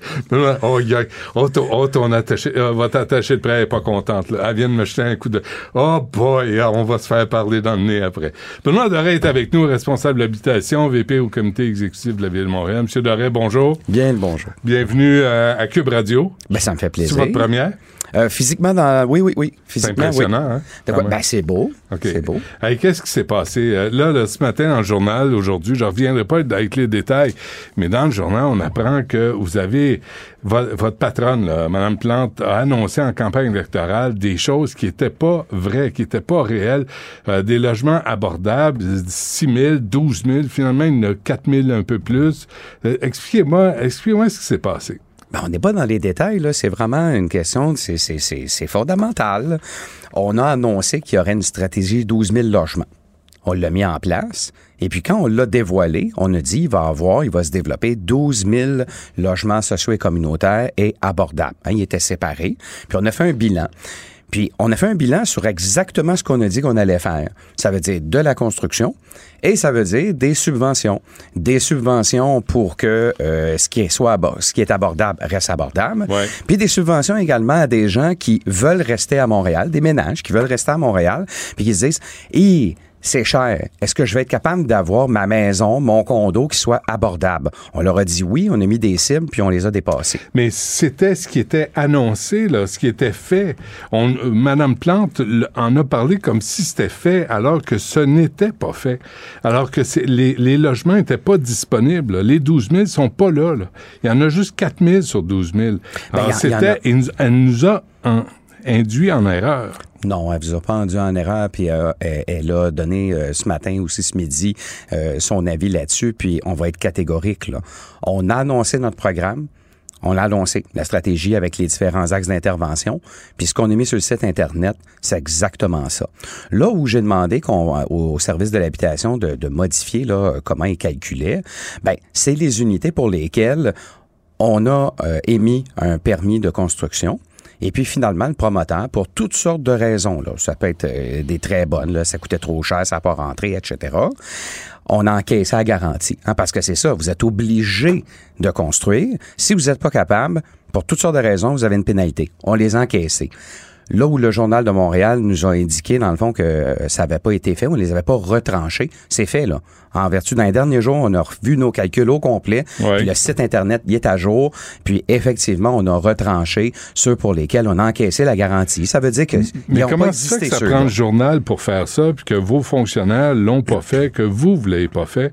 Pourquoi ça prend le travail d'un journaliste qui fait le tour de la question avant que vous puissiez vous rétracter, vous dire, effectivement, ce ne sont pas les bons chiffres? En fait, c'est pas tant de se rétracter que de finalement donner la, euh, la comptabilité exacte. Mhm. La comptabilité exacte, c'est qu'on est, on, les fonctionnaires ne sont pas revenus après coup pour dire ceux-là, là, c'est 10 là, c'est 12 là, etc. En fait, il y en a juste 240, hein.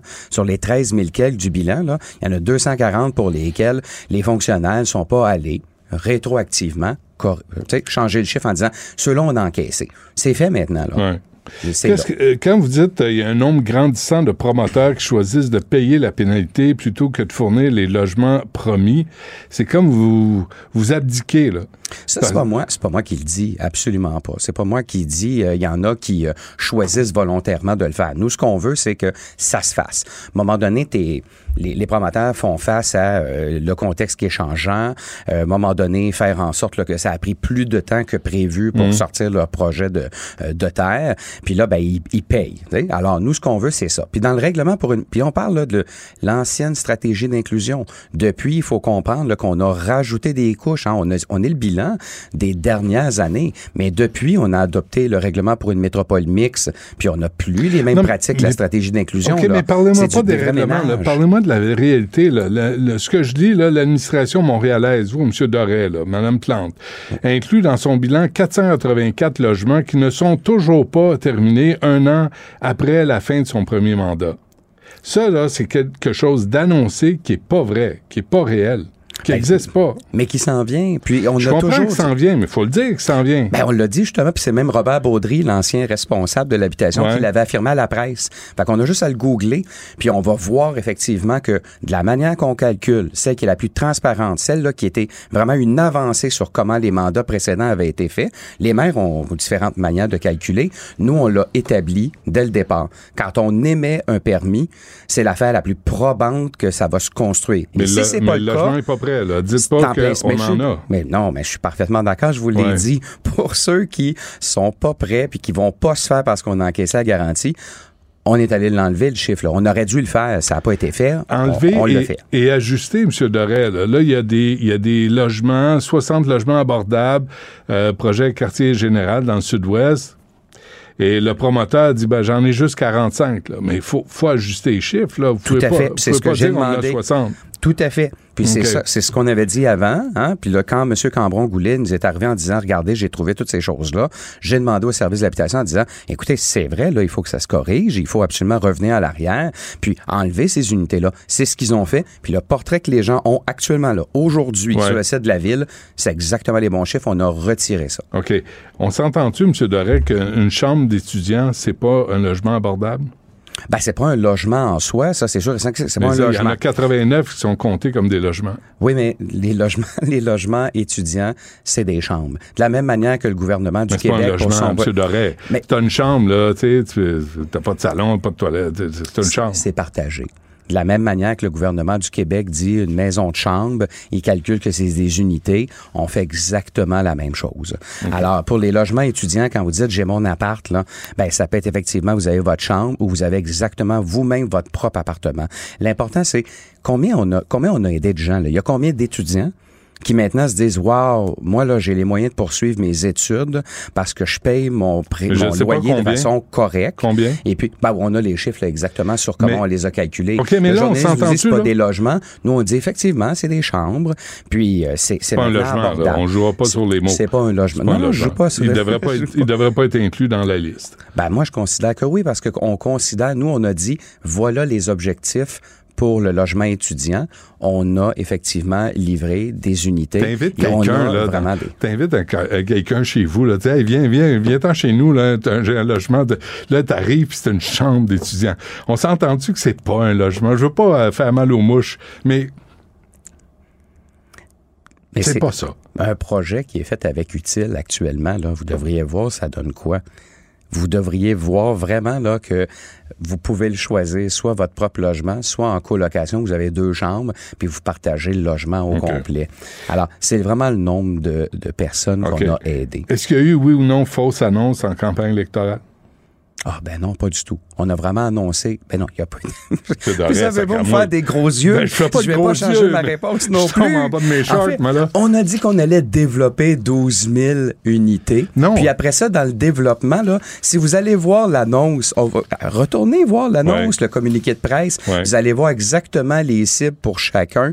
Puis on a livré pour chacun, on a euh, soit certains, on n'est pas atteint les objectifs, hein, on Mm. est honnête, et puis pour d'autres, on les a dépassés. Le Journal de Montréal aujourd'hui considère dans le fond que les, les plus de 5000 ménages qui ont profité d'une subvention pour être certains d'acheter à Montréal de façon abordable, il les compte pas le journaliste.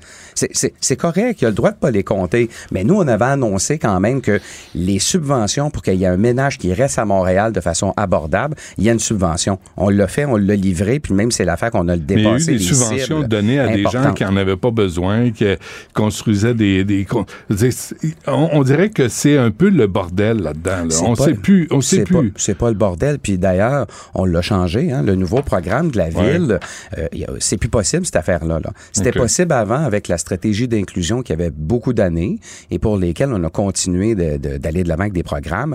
Depuis, on les a complètement changés. Ça peut plus exister des choses comme ça. Vous, Maintenant. vous êtes, vous êtes responsable de l'habitation, Benoît Dorel. là. Il y a pénurie. Oui.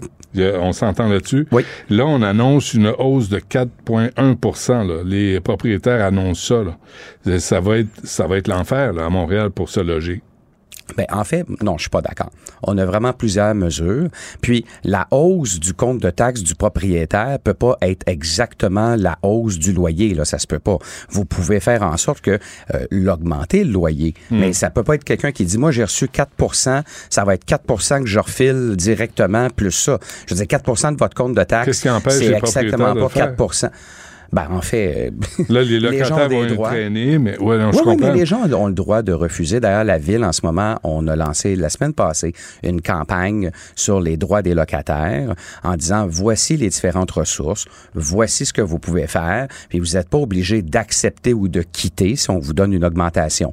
Vous devez la regarder parler avec votre propriétaire, puis le propriétaire, il peut pas transmettre là, euh, le même pourcentage. Il peut transmettre effectivement la hausse, mais une hausse de son compte de taxes, c'est pas une hausse du loyer. Là. Mais, ça, ça- Mais si c'est ça, ça serait prohibitif, ça va pas fonctionner jamais. Non, mais il y a des petits propriétaires aussi. Là, c'est pas juste des, des grandes industries qui ont des euh, logements, qui ont des maisons, qui ont des logements à louer. Dire, ces gens-là, là, vous, vous leur- il y a une hausse euh, qui est assez corsée à Montréal cette année. Et ben, à un moment donné, ils peuvent pas toujours prendre sur eux les augmentations. Ils vont les refiler aux locataires. Ben, ils peuvent les refiler. Ce que je, ce que je disais tout à l'heure, c'est que si vous recevez une hausse de 4% vous pouvez pas hausser le loyer de 4% Vous recevez l'ensemble du compte de taxes. Puis sur un triplex, là, votre 4 il, il est séparé sur trois Mhm. logements. Mhm. Si vous augmentez 4% tout le monde, ça fonctionne absolument pas. Vous vous êtes fait de l'argent sur le dos du locataire. OK. Mais je rappelle que 4% c'est quand même en bas de l'inflation nettement aussi. Là. Je veux dire, oui, c'est Ouais. peut-être important pour beaucoup de gens, mais c'est en bas de l'inflation. Le budget a été vraiment fait pour être certain là, que euh, ça n'impacte euh, vraiment minimalement les locataires. Puis dans le budget que vous citez vous-même, ben, il y a 600 millions de dollars pour acheter des terrains, acheter des bâtiments, s'assurer que ça soit, il y en ait de la construction, puis s'assurer également qu'on soit capable de pérenniser des offres réelles. là. Alors, quand le gouvernement du, du Québec se mettra à investir davantage, ou même avec les sommes qu'il fait maintenant, euh, et ce que la ville de Montréal fait, on va développer du logement social, puis on va aussi développer du logement Et abordable. vous, vous pensez que personne va dire à votre patronne, à Mme Plante, là, quand tu annonces quelque chose en campagne électorale, peux-tu t'assurer que ça soit vrai? Que ça soit les bons chiffres et pas d'amener les gens? Je- on a hein? annoncé qu'il y aurait 12 000 logements, on a dépassé quand vous regardez. Puis les chiffres, ils vont, ils, vont- ils sont à jour, puis le- les chiffres sont mis à jour aussi. Ouais. Là. Non, non, mais pour vrai, là, Mhm. si vous regardez les dates de mise à jour du site Internet, on vient faire les corrections. Après coup, on vient faire en sorte de dire, voilà, il y en a qui ont avancé, qui sont maintenant construits dans le logement social. Ben voilà, les chiffres ont, ont été modifiés. Alors, on vient vraiment donner le portrait en temps réel et on a apporté la correction qui devait. OK, deux, deux deux affaires, M. Doré, avant qu'on se quitte. Moi, j'ai été choqué de voir hier, là, dans Schlager, il y avait une manifestation qui semblait assez familiale, des petits pieds sur les épaules de leur père. Là, la police débarque, la Sûreté du Québec débarque. Pendant ce temps-là, les Hells sont réunis à Saint-Charles-sur-Richelieu. Je sais que ça vous concerne pas, mais, euh, mais là, on a eu une séance d'intimidation.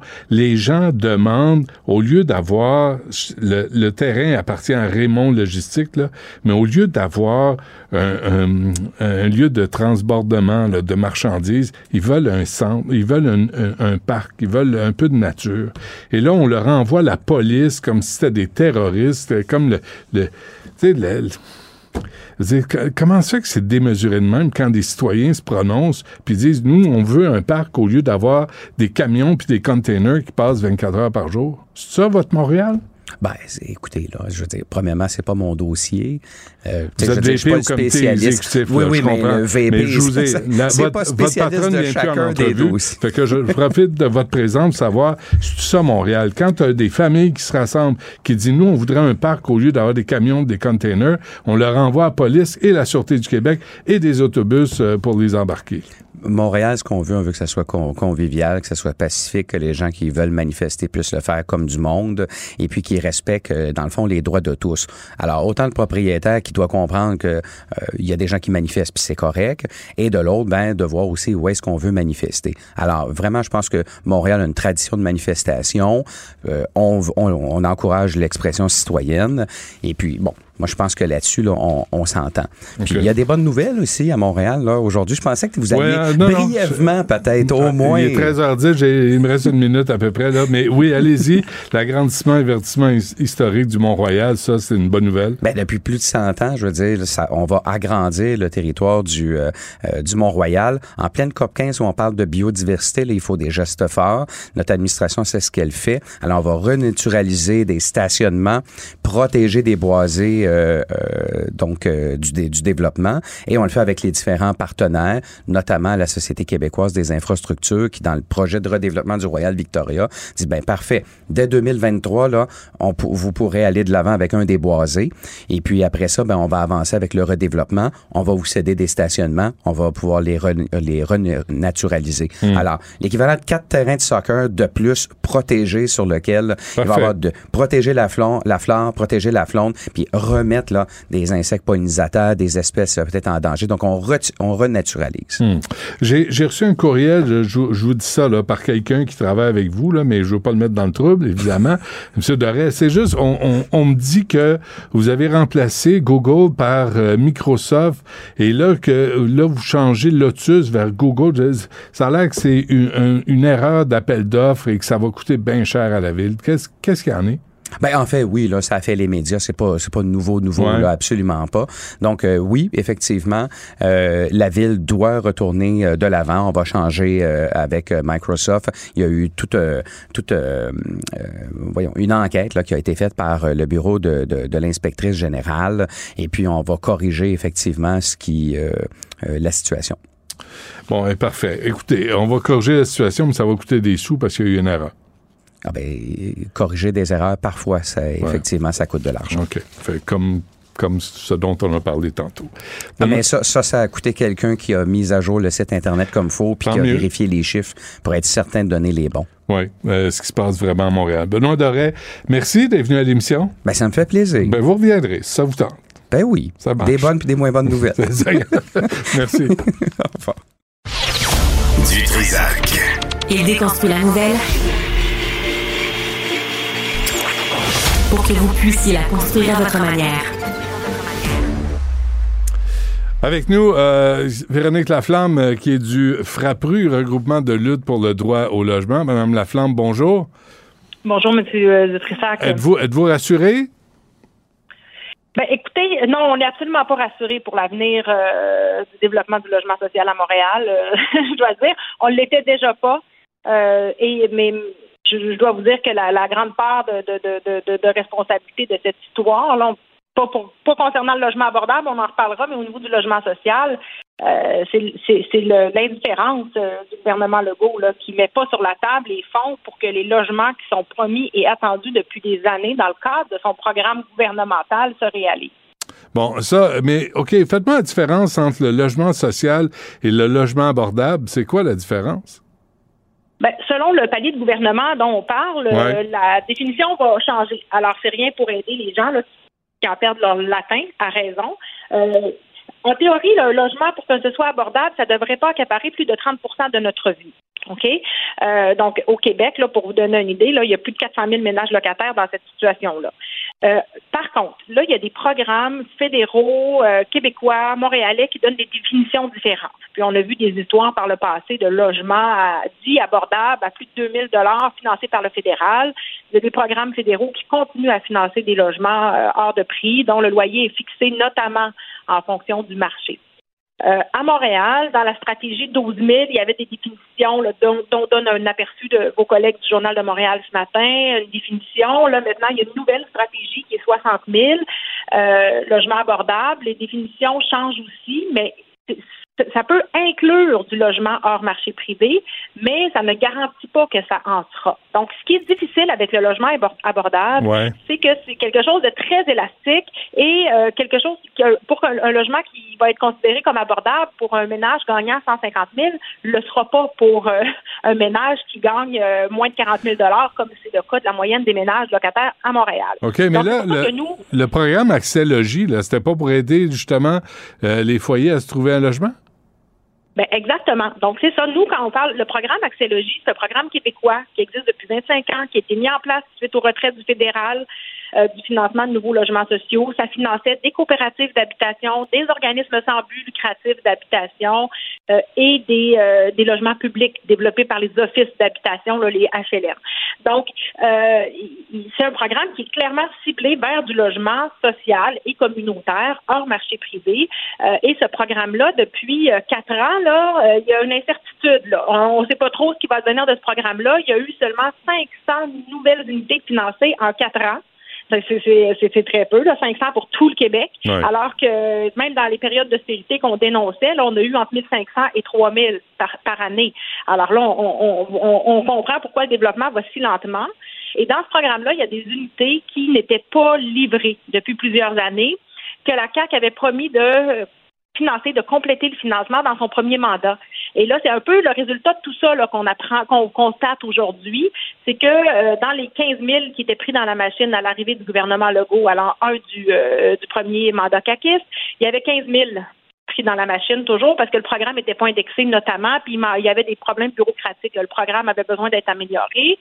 Euh, la CAQ avait livré, avait promis de construire les 15 000.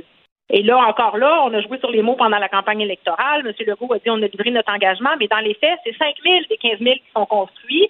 Et parmi les, euh, les près de 10 000 qui restent, il y en a beaucoup à Montréal. Et c'est de ces logements-là dont on parle aujourd'hui. La partie sociale, là, comptée Ouais. dans la stratégie 12 000, c'est des, des unités Mais quand, archéologiques. mais quand vous avez un entrepreneur, Mme Laflamme, là, qui dit à la ville, ben moi, j'ai prévu 60 logements, puis finalement, ben je n'ai je n'ai pas fait le logement abordable, ça me tente pas, puis euh, sont vendus. Fait que euh, là, je vais payer la pénalité, puis on va passer à un autre appel. C'est un peu ça qui se passe. là. Oui, tout à fait. C'est scandaleux. On, dénonce euh, ces situations-là depuis longtemps et on demande d'ailleurs à la ville euh, d'abord euh, d'augmenter les contributions parce qu'actuellement, les, contributions financières compensatoires sont trop faibles pour décourager les promoteurs de, faire autre chose que verser une contribution. Puis il faudrait qu'ils ne puissent pas faire de contributions financières si les logements sociaux et abordables, en guillemets, peuvent se développer sur le site. Donc, c'est sûr que ça, il y a un problème à ce niveau-là actuellement. Hmm. Bon, est-ce que, d'après vous, Valérie Plante a induit les gens en erreur là, pendant la campagne électorale quand elle parlait de 12 000 logements abordables, mais que finalement, après vérification faite, il y en a 4 237. Est-ce que, que- qu'est-ce que ça vous dit, vous, ça? Euh,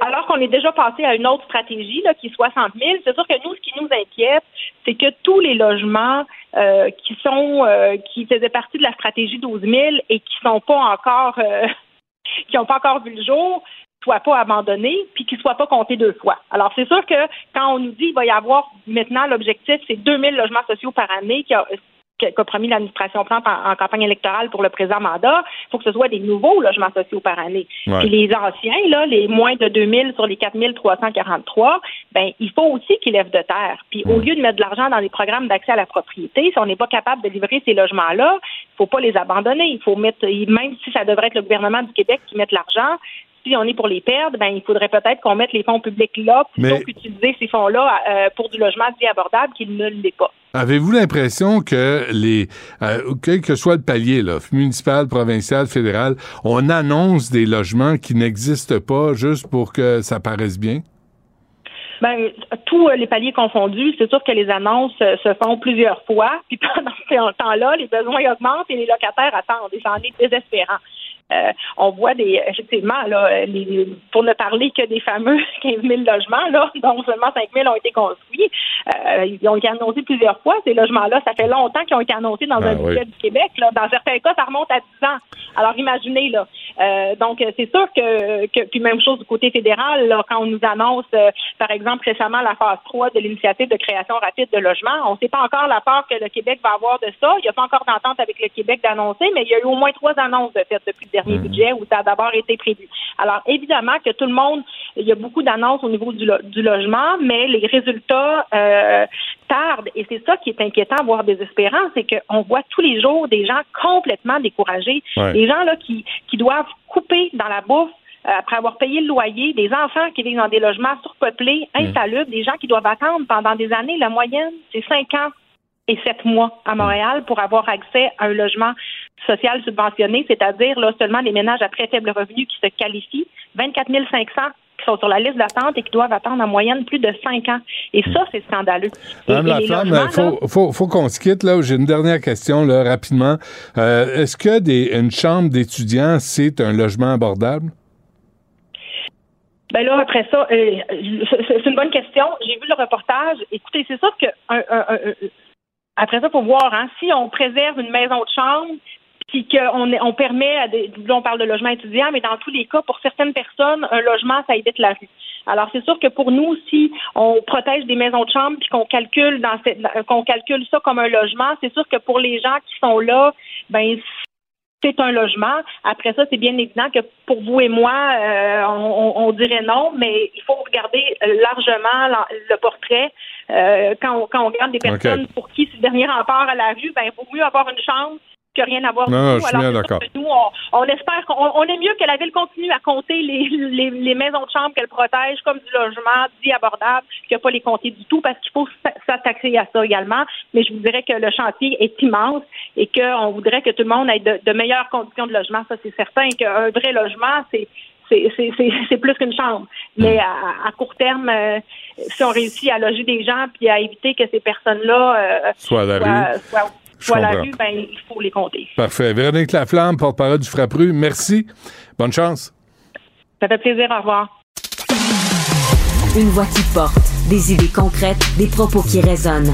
Benoît Dutrisac, déstabilisant, juste comme on aime. Sans retenue, sans tabou, Anaïs Gertin-Lacroix. Anaïs, bonjour. Allô, Benoît? Oh, on va parler d'interruption de grossesse. On va, oui, euh, oui, effectivement, mais euh, surtout sur la, répercussion que la loi qui est passée, justement, l'abrogation de l'arrêt Roe v. Wade a eu, justement, sur la vie sexuelle des Américains. Puis c'est assez percutant, Benoît. C'est euh, une étude qui a été euh, faite, en fait, cet été, donc au mois de juin. Là, on vient, ça vient tout juste de sortir, vraiment, les résultats de ce sondage-là. C'est Singles in America, en fait, qui a parlé à plus de 5000 personnes célibataires entre 18 et 98 ans. Donc, ça donne une idée vraiment, là, le spectre assez large, à savoir justement vos relations sexuelles, depuis que vous savez qu'il y a des chances que ça soit beaucoup plus difficile ou même interdit de se faire avorter, c'est sûr que ça vient jouer. Et c'est incroyable, 70% 78, OK, Benoît, des gens qui ont répondu euh, en âge d'avoir un enfant, ont dit vraiment que cette menace-là est venue jouer avec leur vie sexuelle et la majorité maintenant ont plus de difficultés, je te dirais, à avoir, tu sais, ce qu'on appelle les fameux one night stand, là, de je vais Mhm. sur une application de rencontre et je veux justement avoir, euh, je, je veux avoir coït, donc je rencontre autrui. Et Là, c'est ça, il y a quand même une personne sur trois qui a dit, moi, ça, je ne suis plus capable parce que je me dis, si jamais faut que je tombe enceinte, ou il y a des garçons aussi, là, c'est pas juste les filles, là, qui disent, hey, s'il faut qu'on ait à faire face à un avortement et que c'est impossible, ça va être l'enfer, on se connaît même pas, tu comprends? Ben ouais. Euh, donc, on est loin d'avoir envie, justement, d'éduquer un enfant ensemble. Et il y a quand même une fille sur cinq maintenant qui, sur les, euh, les sites de rencontres, Benoît, dans- on met une petite biographie, souvent où on se présente. Alors, il y a des filles, entre autres, qui, en partant, disent, si tu es contre l'avortement, exemple, je ne veux pas te rencontrer. Donc, c'est fou, là, quand c'est rendu que ça fait partie de ta biographie de moi, je suis pour l'avortement, si toi, t'es contre, j'ai même pas envie de te rencontrer. Donc, tu sais, c'est vraiment venu jouer dans les valeurs des gens, là, puis c'est c'est ça, c'est la vie sexuelle en soi. Ben, tu y penses deux fois avant de rencontrer comme ça, puis d'avoir une date et te dire, ben écoute, on va avoir du plaisir, euh, même si on se protège, on sait que ça peut arriver par moment. Mm. Donc, il y a moins de, de, de one night stand aux États-Unis, Benoît, depuis, euh, depuis quelques mois, imagine-toi. Mais là, tu m'as dit de 18 à 98 ans. Je le savais, je le savais, je te le voyais venir, là, j'étais là, là, je vais te dire 98 ans, puis il va me dire, est-ce que tu peux encore avoir une vie sexuelle à cet âge-là? Non, non, Ben, non, non, non, est c'est pas Non, ce que j'ai dit. Non, est-ce ben, que écoute. tu peux avoir des bébés à, 10 à 98 ans? Non, mais Non. ça reste quand même. Ce sont non, tu peux pas avoir de bébé effectivement, mais ces gens-là quand même sont célibataires. Puis, mais t'as tout à fait raison en disant ça, ils peuvent pas avoir de bébé, mais ils ont été interpellés puis on leur a posé la question. Donc, Mm. euh, ils font partie du, ils font partie de, de l'équation. On n'est pas à un miracle près, hein, de toute façon. Non, mais c'est vrai comme ça que je me dis, on, c'est un peu étrange qu'on les ait, qu'on les ait inclus dans ce sondage-là. J'avais Ouais. pas pensé. Une chance que t'es là, ben Ah, je sers à ça. Euh, Les, les histoires de poupées sexuelles, là, moi, je trouve ça bien, bien troublant. C'est très troublant. Euh, dans, il y a environ un an de ça, il y en a, il y a eu à, à Québec, pas à Québec, euh, dans le vieux Longueuil, plutôt Benoît, une, euh, une maison justement porte close où ça faisait la une dans le journal de Montréal où on pouvait pour environ 250 dollars aller passer euh, quelques heures avec une fameuse poupée. Puis ça avait pas, je te dirais, fait le, le- le bonheur des euh, ben, ben, des gens qui habitaient sur cette rue-là de voir, de, j'allais dire un, des, un aller-vient, mais c'est ça quand même, là, des hommes qui il n'y a pas d'autre façon de le dire. Ouais, Mais j'ai rien dit. OK, c'est ça. Tu m'as laissé me mettre un pied dans la bouche tout seul. T'es toujours bon pour moi. Chance que t'es là. Et ces fameuses maisons closes-là, avec euh, les, des poupées sexuelles, il y en a, oui, au Québec, mais il y en a vraiment un peu partout là, sur la planète. Donc, que ce soit dans Belgique, en France, en Allemagne, au Ah, Japon, ouais. euh, en Espagne. Et en moyenne, en Belgique, ça a ouvert, euh, la première, c'est en 2018. Ça coûte 50 dollars, ben 50 euh, euros, en fait, pour passer une demi-heure. C'est 80 euh, Mm. euros, en fait, pour passer l'heure avec une poupée. Et il y a une maison en soi, la Doll House. Et les poupées, OK, ça coûte environ 2000 dollars, Benoît. La poupée, ce sont des poupées, évidemment, en silicone avec le squelette qui est en métal. Donc, on veut vraiment se rapprocher au maximum d'une femme réelle. Et là, les gens, les hommes qui y vont, ce sont des hommes âgés entre 30 et 50 ans. Et là, tu choisis le gabarit que tu veux parce que les poupées ont cinq gabarits différents. Tu choisis les vêtements, tu choisis la couleur de peau, tu choisis la couleur des cheveux, des yeux, si tu le veux. Et la plus populaire, c'est une poupée qui est extrêmement mince et qui a les cheveux bruns. Et là, jusque-là, bon, tu fais ce que tu veux. Mais ce qui est intéressant, dans une entrevue récemment, le propriétaire, lui, a raconté un peu ce, que, ce qui se passe avec les poupées après, tu comprends? Parce qu'il faut les nettoyer, Euh, Benoît, ces oui. poupées-là. Exactement. Donc là, lui, il dit, ben moi, ce que je fais, c'est tu entres dans la chambre, évidemment, puis là, tu as le, le drap de lit. Donc, il dit, j'enroule la poupée dans ce fameux drap de lit-là que j'amène euh, en bas où est-ce que comme une grosse douche, en fait. Puis là, il dit, je laisse la poupée tremper dans ce qui est euh, ce qu'on appelle de l'isobétadine, OK, qui est un désinfectant. Dit ensuite, je nettoie ça avec un gros tuyau d'arrosage. Et là, il faut que- nettoyer correctement le vagin qui est amovible. Et sinon, il y a la bouche et l'anus vraiment incrustés dans la poupée. Donc, il dit, il faut tout vraiment aller nettoyer ça. Donc là, lui est habillé avec ses gros gants. Puis il dit, au début, ça m'écœurait, mais il dit, là, je suis rendu habitué parce qu'évidemment, faut que ce soit le plus euh, propre possible. Ben oui, je me hein. disais, quand même spécial comme, comme emploi. Ouais. On, on revient là au date, là, tu sais, là, qu'est-ce que tu fais toi dans la vie? Puis- Ah, moi, je... Ouais, je vais nettoyer des poupées pleines de C'est sperme. ça, je peux- Euh, et, euh, et quand est-ce que le raid vient euh, en... Non, il- Ah! Mais non, mais ok. faut les nettoyer. Ah, mais c'est moi, c'est le montant. Tu sais, au Québec, un 250 dollars, faut le faire quand même. Là. Puis ce Mm. sont, c'est ça, il c'est environ euh, 11 hommes par jour qui passent juste en Belgique, là, dans la Dollhouse, qui passent passer un, un, un moment, soit 30 minutes ou 60 minutes. C'est des sous quand même. Puis euh, Écoute, c'est- une pratique sexuelle, là. Qu'est-ce bon. que tu veux que je te dise? Ben oui. Puis attends. Non, quoi? Ah, ben, j'ai pas le choix. Je, je te laisse avec à Longueuil, lorsque ça a eu lieu euh, en 2000, le, le slogan, OK, c'est fantastique, c'était rester en sécurité avec du sexe sécuritaire, une solution anti-COVID. Ah oui, fait que tu vas, tu vas souligner une poupée sexuelle. Ben, Ça, regarde. tu pogneras pas la COVID. Mm, Non, mais tu peux pogner autre chose. Euh, bon, Ah, ben, eux autres parlaient de COVID. Ouais. parlaient de COVID. C'est bon, c'est correct pour la COVID, ça marche. Anaïs, merci. Merci. C'est tout. à- oui, c'est assez pour aujourd'hui. À toute l'équipe, on refait ça demain, 11h. Il y a Guillaume Lavoie qui suit à l'instant. Cube Radio.